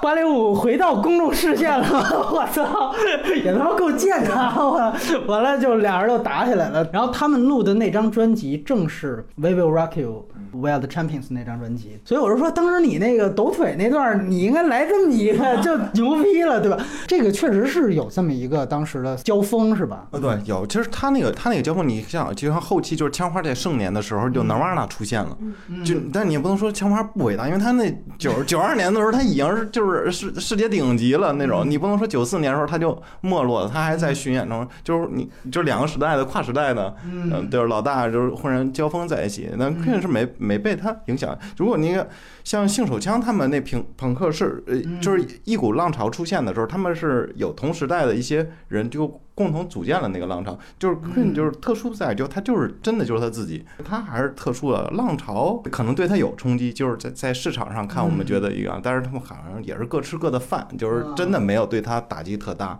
对你你说这点，我想起来，其实后来我忘了是鼓手还是梅校长，他回忆了那次冲突嘛，他就说当时我们正在录《We Will Rock You》和《We Are the Champions》，当这两首歌成为了全世界体育场歌曲之后，他说我们就知道。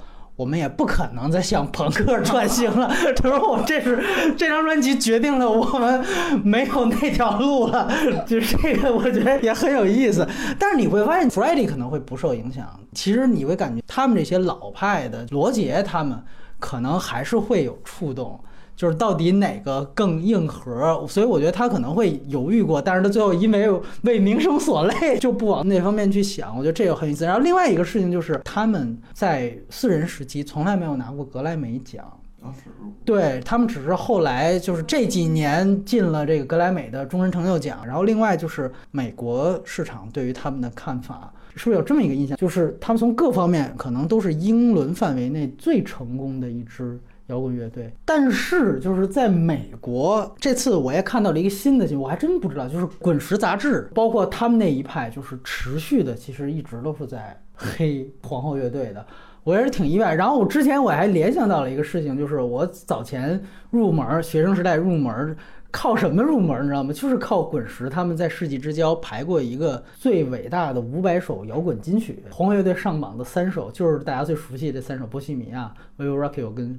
冠军最高的时候排名是一百五十六，是不是他们在美国市场，或者说其实美国的这些老牌的音乐人、乐评人，甚至是整个美国对于皇后乐队，并不是特别买账？就是这里除了清教徒那个保守的原因，是不是也有对于音乐形式不认可的一个原因呢？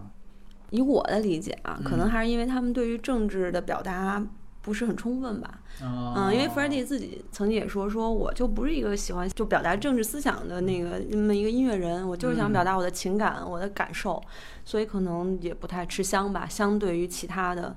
比如说，你说那个《滚石》杂志 排名比较高的那些，嗯啊，等于说白了就是，你觉得那时候你们觉得是不是就是什么伍德斯托克文化兴起那一代，就是美国对于摇滚理解就必须得有所这个社会表达、政治表达，他妈才叫摇滚一样，是有这种理解上不一样，是吧？最开始在美国，它就是一商业商品，然后后来它在欧洲那种走红之后，它就变成一个文化输出了嘛，就是你所有的所有的摇滚乐都要背负一点那个社会。责任对责任在，就是从鲍勃迪伦，你说鲍勃迪伦就是被后来被架到那个份儿上，那他自己很长时间，他也我觉得他也挺难受的。对对，然后你稍微改变一点，你也你也不被认可。但是他从商业市场考虑来说，他必须得要这个明星，有有那方面的企图心。美国乐队大多都有明确的政政治立场，对，那 Queen 可能真的是有点无欲无求的，就是我就是图一乐，这这这种这种是是不最伟大的表演者，我觉得是这样，对吧？对，而且他所在那个时代离那个就是伍德斯托克那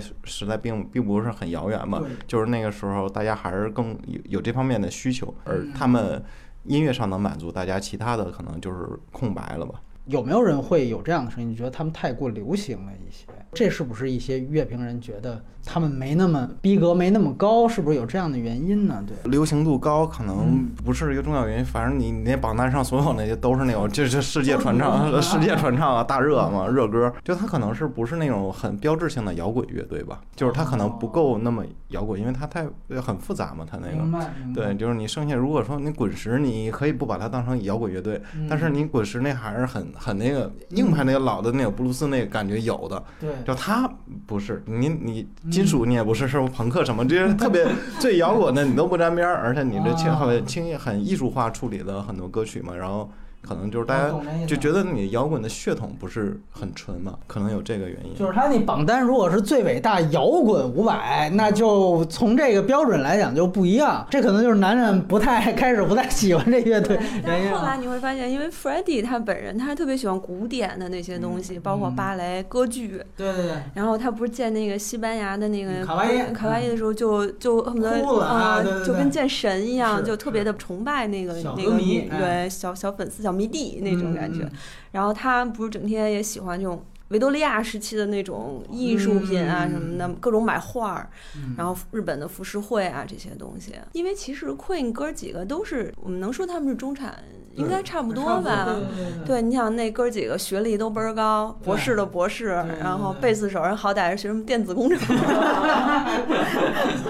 对，然后牙医的牙应该就是很就是中产阶级的那种，不像是有的从那个比如说工人阶级那种所谓蓝领出来的，所以他们的审美水平应该也是比较高一点儿的吧？哎，对，说起这个，其实还是一挺重要的一指标，就是他们是少见的四个人学历都巨高。那有跟他比如说特别不一样的这种摇滚乐队，就是所谓蓝特蓝领，绿洲算是吗？啊，绿洲是绝对，绿对绿洲绝对是那个曼曼曼城的那个工人代表。对对，曼城球队对歌什么的，对对蓝月亮的吉祥物，哎对。那你觉得就这种阶级出身，对于曲风有这样的规律可循吗？还是有吧，像那个像 Blue，就他们完全是一个很中产中产阶级吧。他们像如果说精神核心上是更像那 Queen。这种的，然后那个绿，对对，Radiohead，对，那是那种，然后那个绿洲就是蓝蓝领打拼阶级，就是你明显的感觉那种。那种一看就是吃过苦的那个。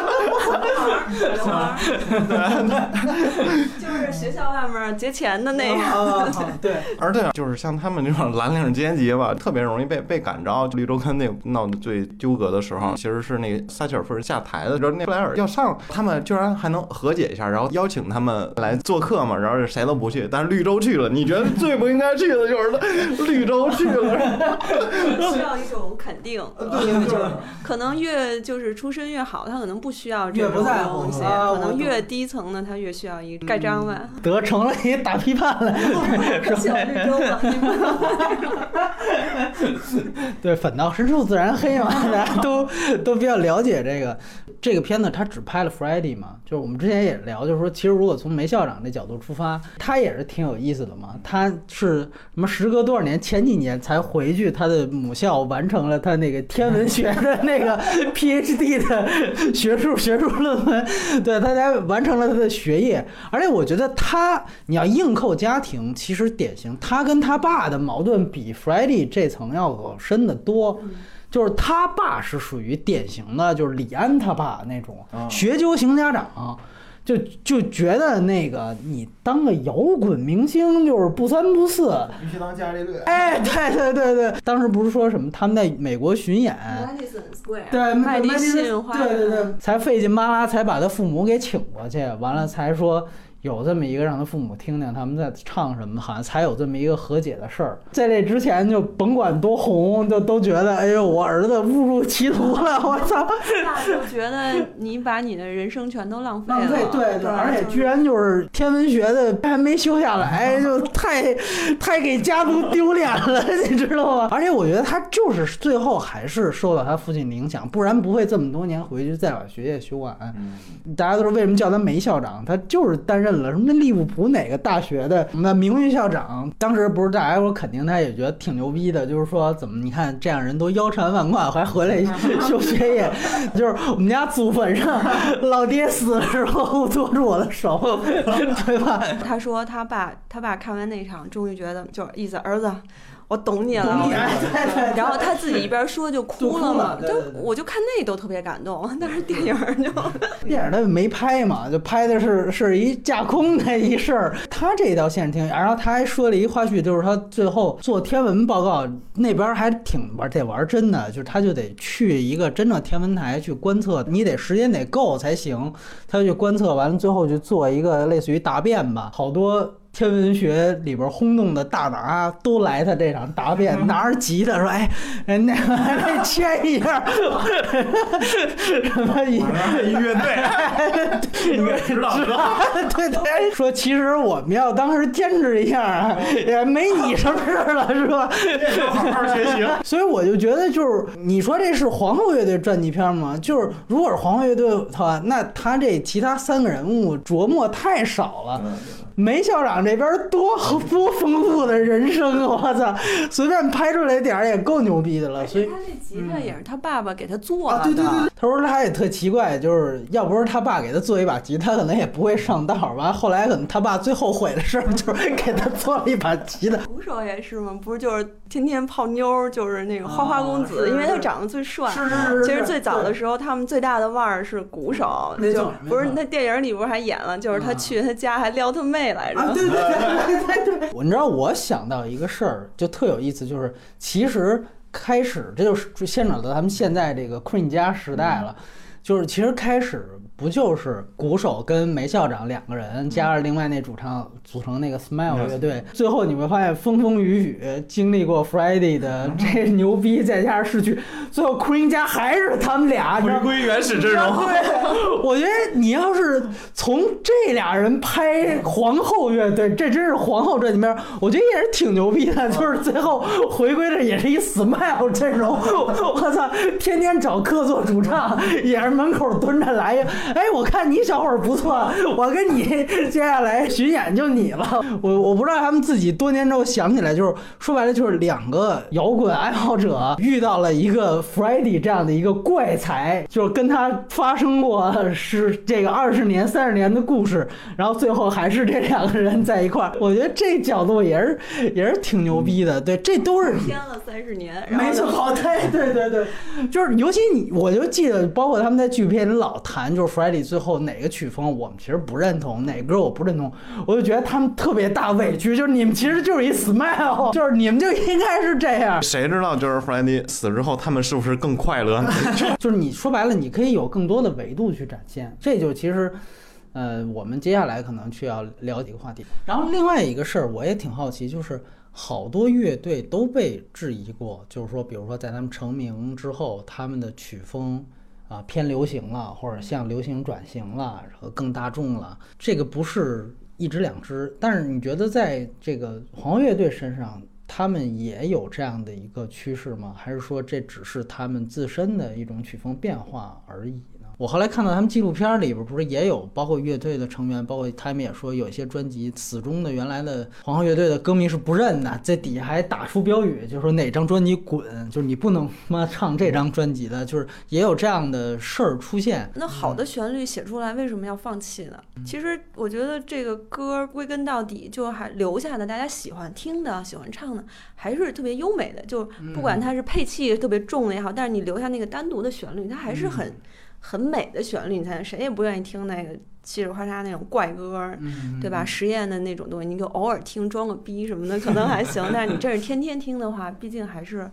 我觉得应该就是乐队的自然的一个创作吧。就你比如像后期我们说是什么邦乔维啊，都被骂过。你觉得就 Queen 跟他们还是不太一样，或者说或者都差不多，但是都没什么可指责的，是这意思吗。对，就是你毕竟商业就是这种市场的裹挟，就是给你裹挟走，嗯很就是你心态是会有，就可能很多音乐人都有有那么一个过程，就是嗯很追求，就我很想追求这种成功，但是你嗯追求过了之后，你可能。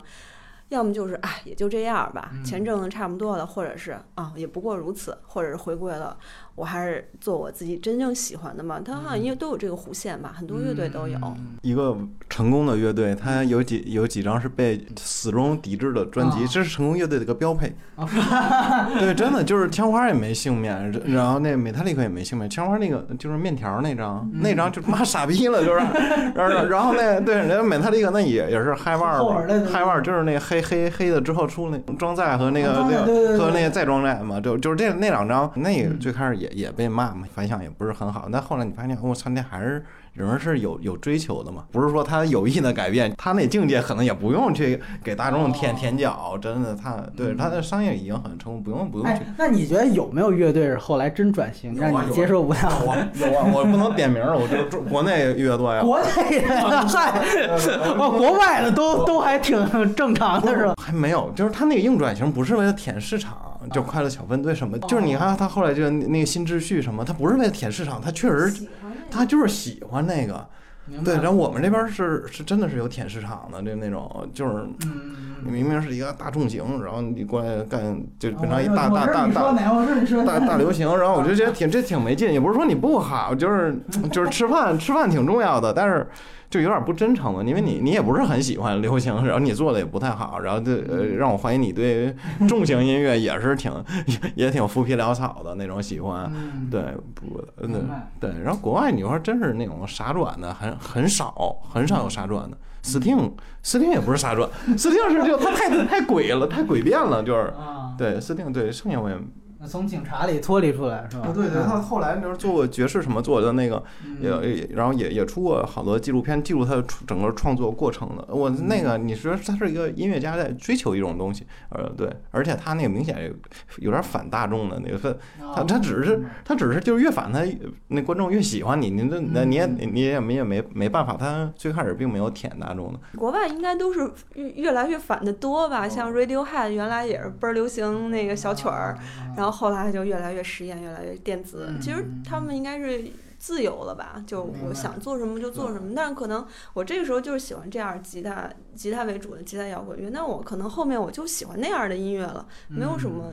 没有什么刻意怎么追求，可能国内它考束缚什么更多吧，或者是生活确实比较艰难，国外好歹还还行，嗯，啊，对，尽我尽量让今天这场子不不往国内引啊，咱们这有业内从业者，这不不好那什么。对对，那对，而对，而且而且有有那我说的不是超赞，我是 非常尊重高金老师了。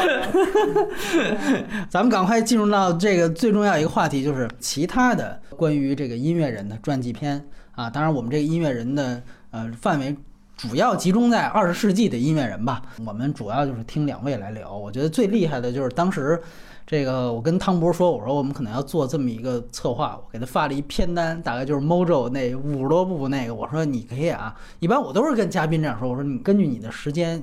你挑你感兴趣的，你可以看两部，实在没时间也没关系。然后汤姆说我都看过，那就今天今天我就话可以少点儿。我完了，楠楠这边也是看过的，大学里边觉得特牛逼的，这次为了做节目又补看二刷了啊！我觉得这也是特厉害的一件事情。这样，因为片子太多了，我先这么问：有没有他的生平啊跌宕起伏，但是片子拍的就？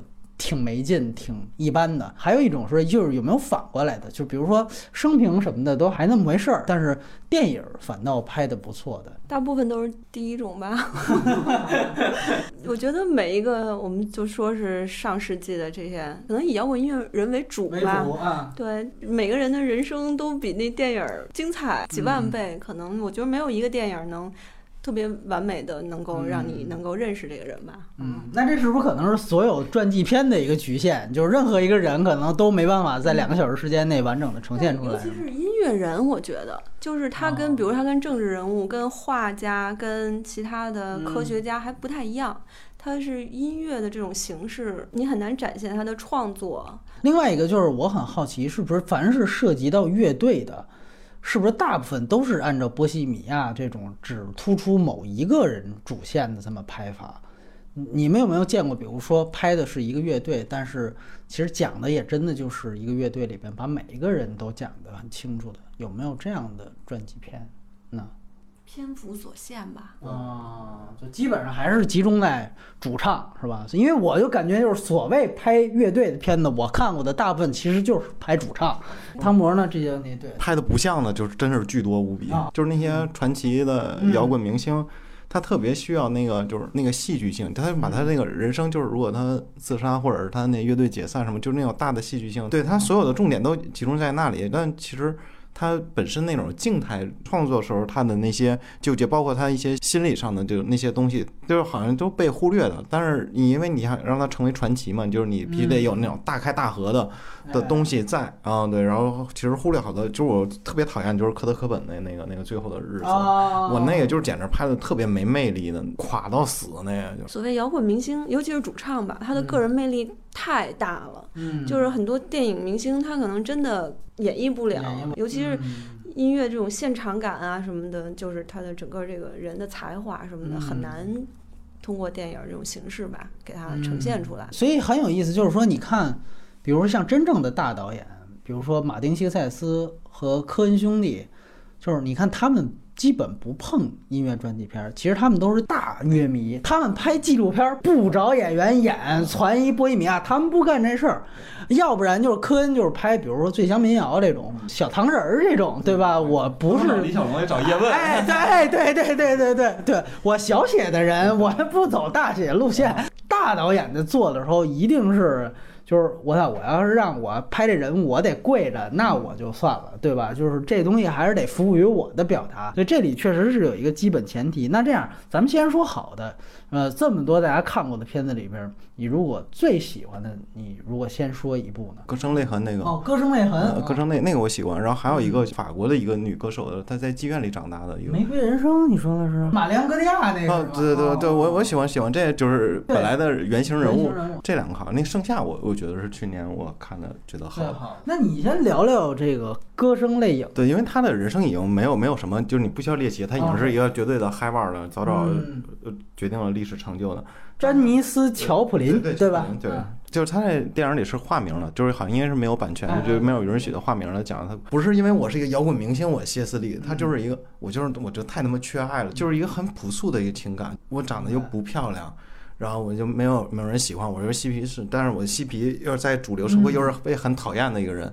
然后我乐队有点小成功了，大家觉得我应该走起来的，其实发现人还不认他，他就是他后来歇斯底里全是因为那个。然后我觉得那个是对的，就是他他基于一个基本的一个情感层面，并不是我基于我社会身份我故作的这种叛逆什么我要影响。然后他俩根本没有提到那种伟大的时代，就他他们跟鲍迪伦这这一批人创造了什么，没有，他就是我我一个小小的纠结，然后我不想开演唱会，我不想那是是就是就这些原因都变得很小很细微，是一个很纯粹的一个情感驱动的吧，就这个传记片。然后看完是对这个传奇女性是有有了很多爱，就我会觉得她很可爱，就是她并不是那个很很遥不可及的一个人，就是那你感觉可能就是一个邻家小妹吧，变得有点病态吧，因为对那个我喜欢比。如，如果相比《波西米亚》这样片子，你觉得它你更好的地方就是它从出发点，你觉得更趋近于你对音乐人物的理解，是吗？呃，对，我觉得他拍的是让那个人有魅力，或者他就更、更丰满一些嘛。好多摇滚明星并不是要担负什么使命的，就是一个历史的必然处，他忽然间附加了很多意义。假如那个波西米亚为了当传奇而传奇，我喜欢那种更更小一点的、更朴素一点的那种原始的推动力。其实在那里看，嗯所有的东西都是为了最后那个临门一脚做的准备。哎就是其实我说我有有的时候会反感这种形式嘛。其实《歌声泪影》也是在电影上也很不错，这个片子还出了这个 CC 的这个蓝光碟啊。对，然后楠楠这边说你最喜欢哪个片子呢？我脑子里想，可能是冲出康普顿。哎呦嚯，我其实对 hiphop 不是特别的，大概就知道这些人，但其实对这段恩怨情仇大概其、可能就跟好多人对 Queen 的了解似的，就是不是很知道。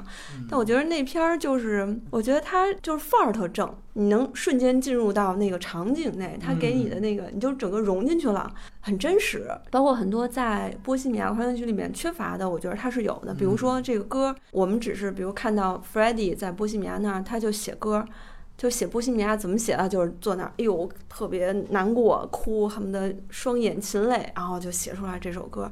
但是你看到那个冲出康普顿，就是。我们这歌是怎么来呢？就是这是我们的生活，他每天面对的是什么样的生活？他人物很饱满，就是他人物的塑造，比如说他那个白人经纪人啊，我觉得那个人物就还蛮蛮好的。觉得啊，原来黑人这哥几个他们出道，或者是他们能够有所成功的这个入门时，是你得雇一白人。然后呢，这白人呢才去给你哗开拓了这个疆域之后，然后他还为你说话。比如说你遇到了不公，我会站出来给你为你说话。但是后来又是因为利益的问题、名气的问题，这个白人可能又经纪人又开始在经济上面就是剥削你，对，或者欺骗你。就是他这个人物很完整，嗯，但是就像。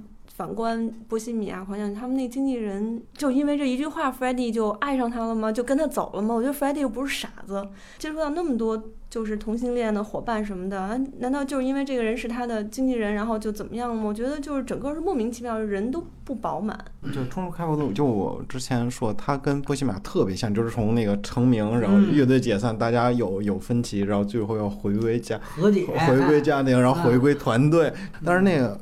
冲出开我的同样是高还原，那个不次于波西米亚，就看里面那个最著名，对最著名那几个人，我操，那真的是，就是艾斯库吧，嗯对对。吧，艾斯库吧，那我操，那那个跟这看后来他出单人的专辑时候，你对照着，那几乎是一比一的那种，嗯。非常像。啊对，刚才你说那个，我想到八英里。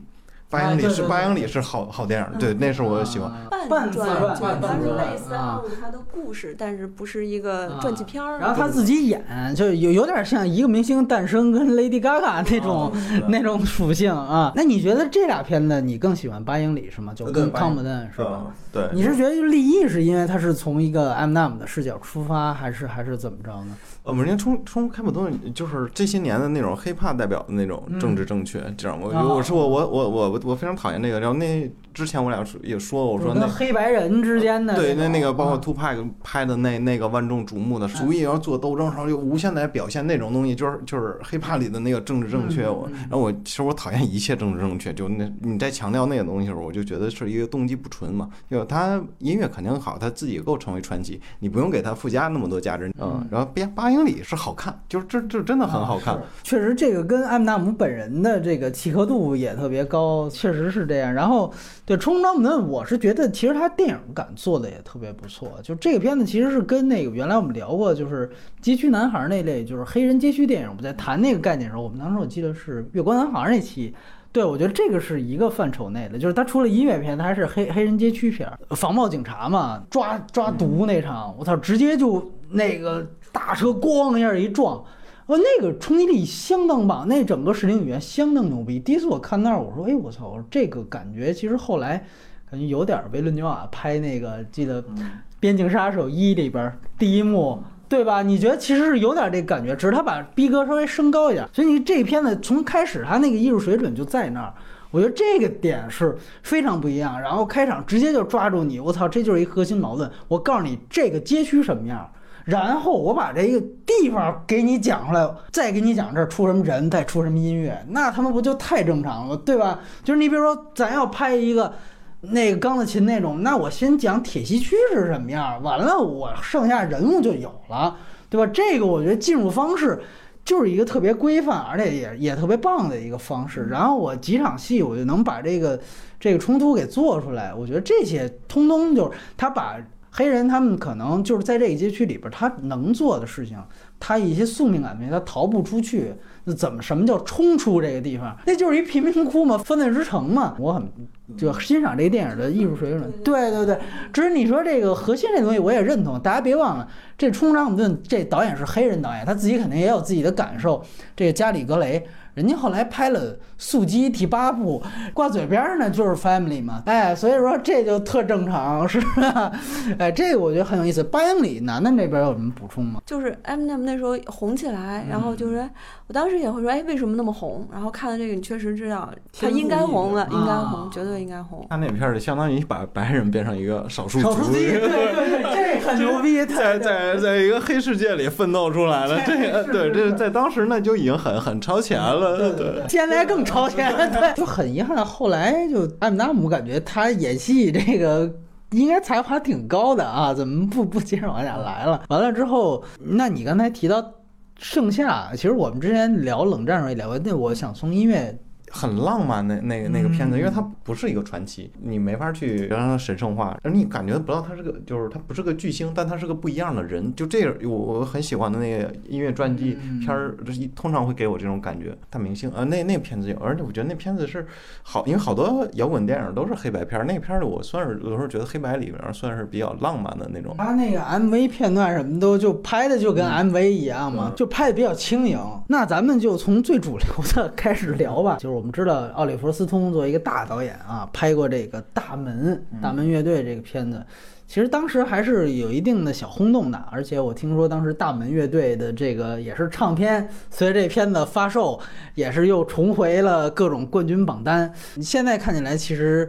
呃，也是当时用了方基墨那样一个第三代蝙蝠侠、第二代蝙蝠侠的一个饰演者，完全性格的一个男性。对他演过蝙蝠侠，在那个迈克尔基顿之后，乔治克鲁尼之前。我对，这就是属于你刚才说那个，我在大学时候，就好多好多年前看的那几部吧。那个时候就惊为天人，感觉。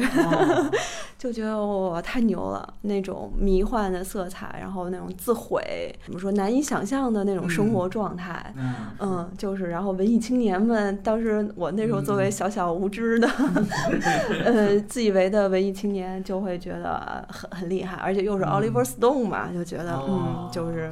加成了这个那个，但是后来我前些天又看了一遍，但是我我依然觉得它是还还不错的一部。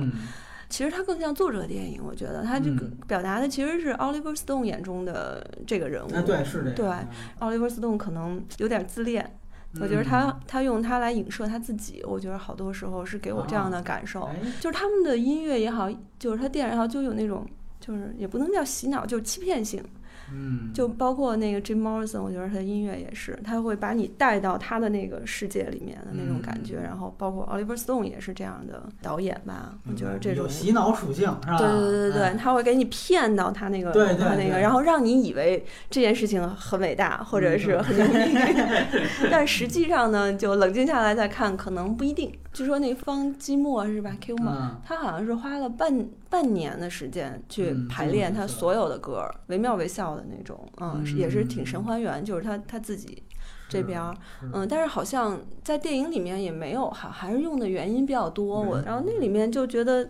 就是他对死亡的一种向往，嗯，反复出现的那个印印第安那个那个人，就是好像成为他的梦魇一样的那样的感觉。还有就是对迷幻药物的，就是的效果呈现。对，在懵懂时期就觉得 原原来是这样嘛。然后因为小时候大家灌输就是吸毒是就是毁前程毁一生，但是后来我看了那篇，我觉得他可能并不是因为上瘾，他们才会。哪怕付出各种昂贵的代价去干这件事儿，而是因为。他真的给他打开了另外一个世界，我觉得，要不然为什么艺术家会会反复的会来走这条老路？来来来，这个汤姆来聊了。嗯，大门这个时候就是完全文艺青年口味，那个那个那个那个形象，对对，那个形象就是华华丽颓，我那那种忧郁的那种赛普树，是吧？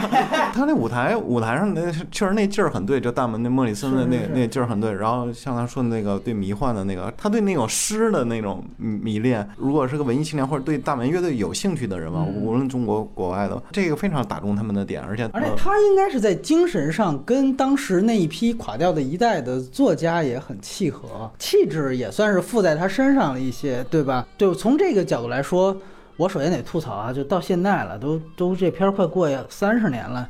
这片子中文字幕没一个能看的，我也真是崩溃。中间有一段什么安迪沃霍那段，压根没翻译出来。我确实觉得这个片子从奥利弗斯通的维度，我觉得他可能更接近于他为他马上后来的一个片子，就是更有名的《天生杀人狂》我觉得这是有一个习作的性质。我们今天聊的是，比如说摇滚乐手题材电影，其实好多有一部电影叫摇滚电影，这俩不用能划等号了。我觉得他们《天生杀人狂》属于摇滚电影，你知道吗？他用一个摇滚题材电影为那片子做这个所有的视听语言的这个这个习作的练习，因为九十年代初嘛，还是这种弗洛伊德式角度去呈现人物内心。他提到了不断的有那种啊，我们说印第安人出现，他其实就是因为那个他父母的车祸是撞上印第安人的卡车，完了他在那样一个车祸的时候，他唯一记住的场景就是那个印第安的老头的脸，所以就成为他的一个梦魇了。于是乎，他再把他和他那些迷幻摇滚里边最叛逆的那个歌词，就是弑父恋母的情节给。链接起来，你就会发现这是他的一套系统，对吧？我们看的现在看的觉得《地球最后的夜晚》，那么看着这劲儿都出来了，精神内核是是走弗洛伊德这套东西的，但是他的呈现方法是特别符合这个人物气质，也是符合这个时代气质的。但是我觉得这些都其次，我觉得如果跟他和《波西米亚》比，我觉得。就是我们期待一个儿级版的这类标准电影应该什么样？应该就是这个样子。可能这里边也有刻板化体现，就把一个人说白也是自毁的神格化形象也有。这个东西其实鲍里弗松也也没有避免，而且他自己可能也就是这么去投射。但是我觉得他比那个波西米亚好，就是他所有该表现的，就你提到的所有的什么呃声色犬马这种啊，什么纸醉金迷，他全都呈现出来。而且一点都不避讳。本期外延环节还有约半小时节目，如想继续收听，欢迎关注反派影评公众号，点击收听微信版音频。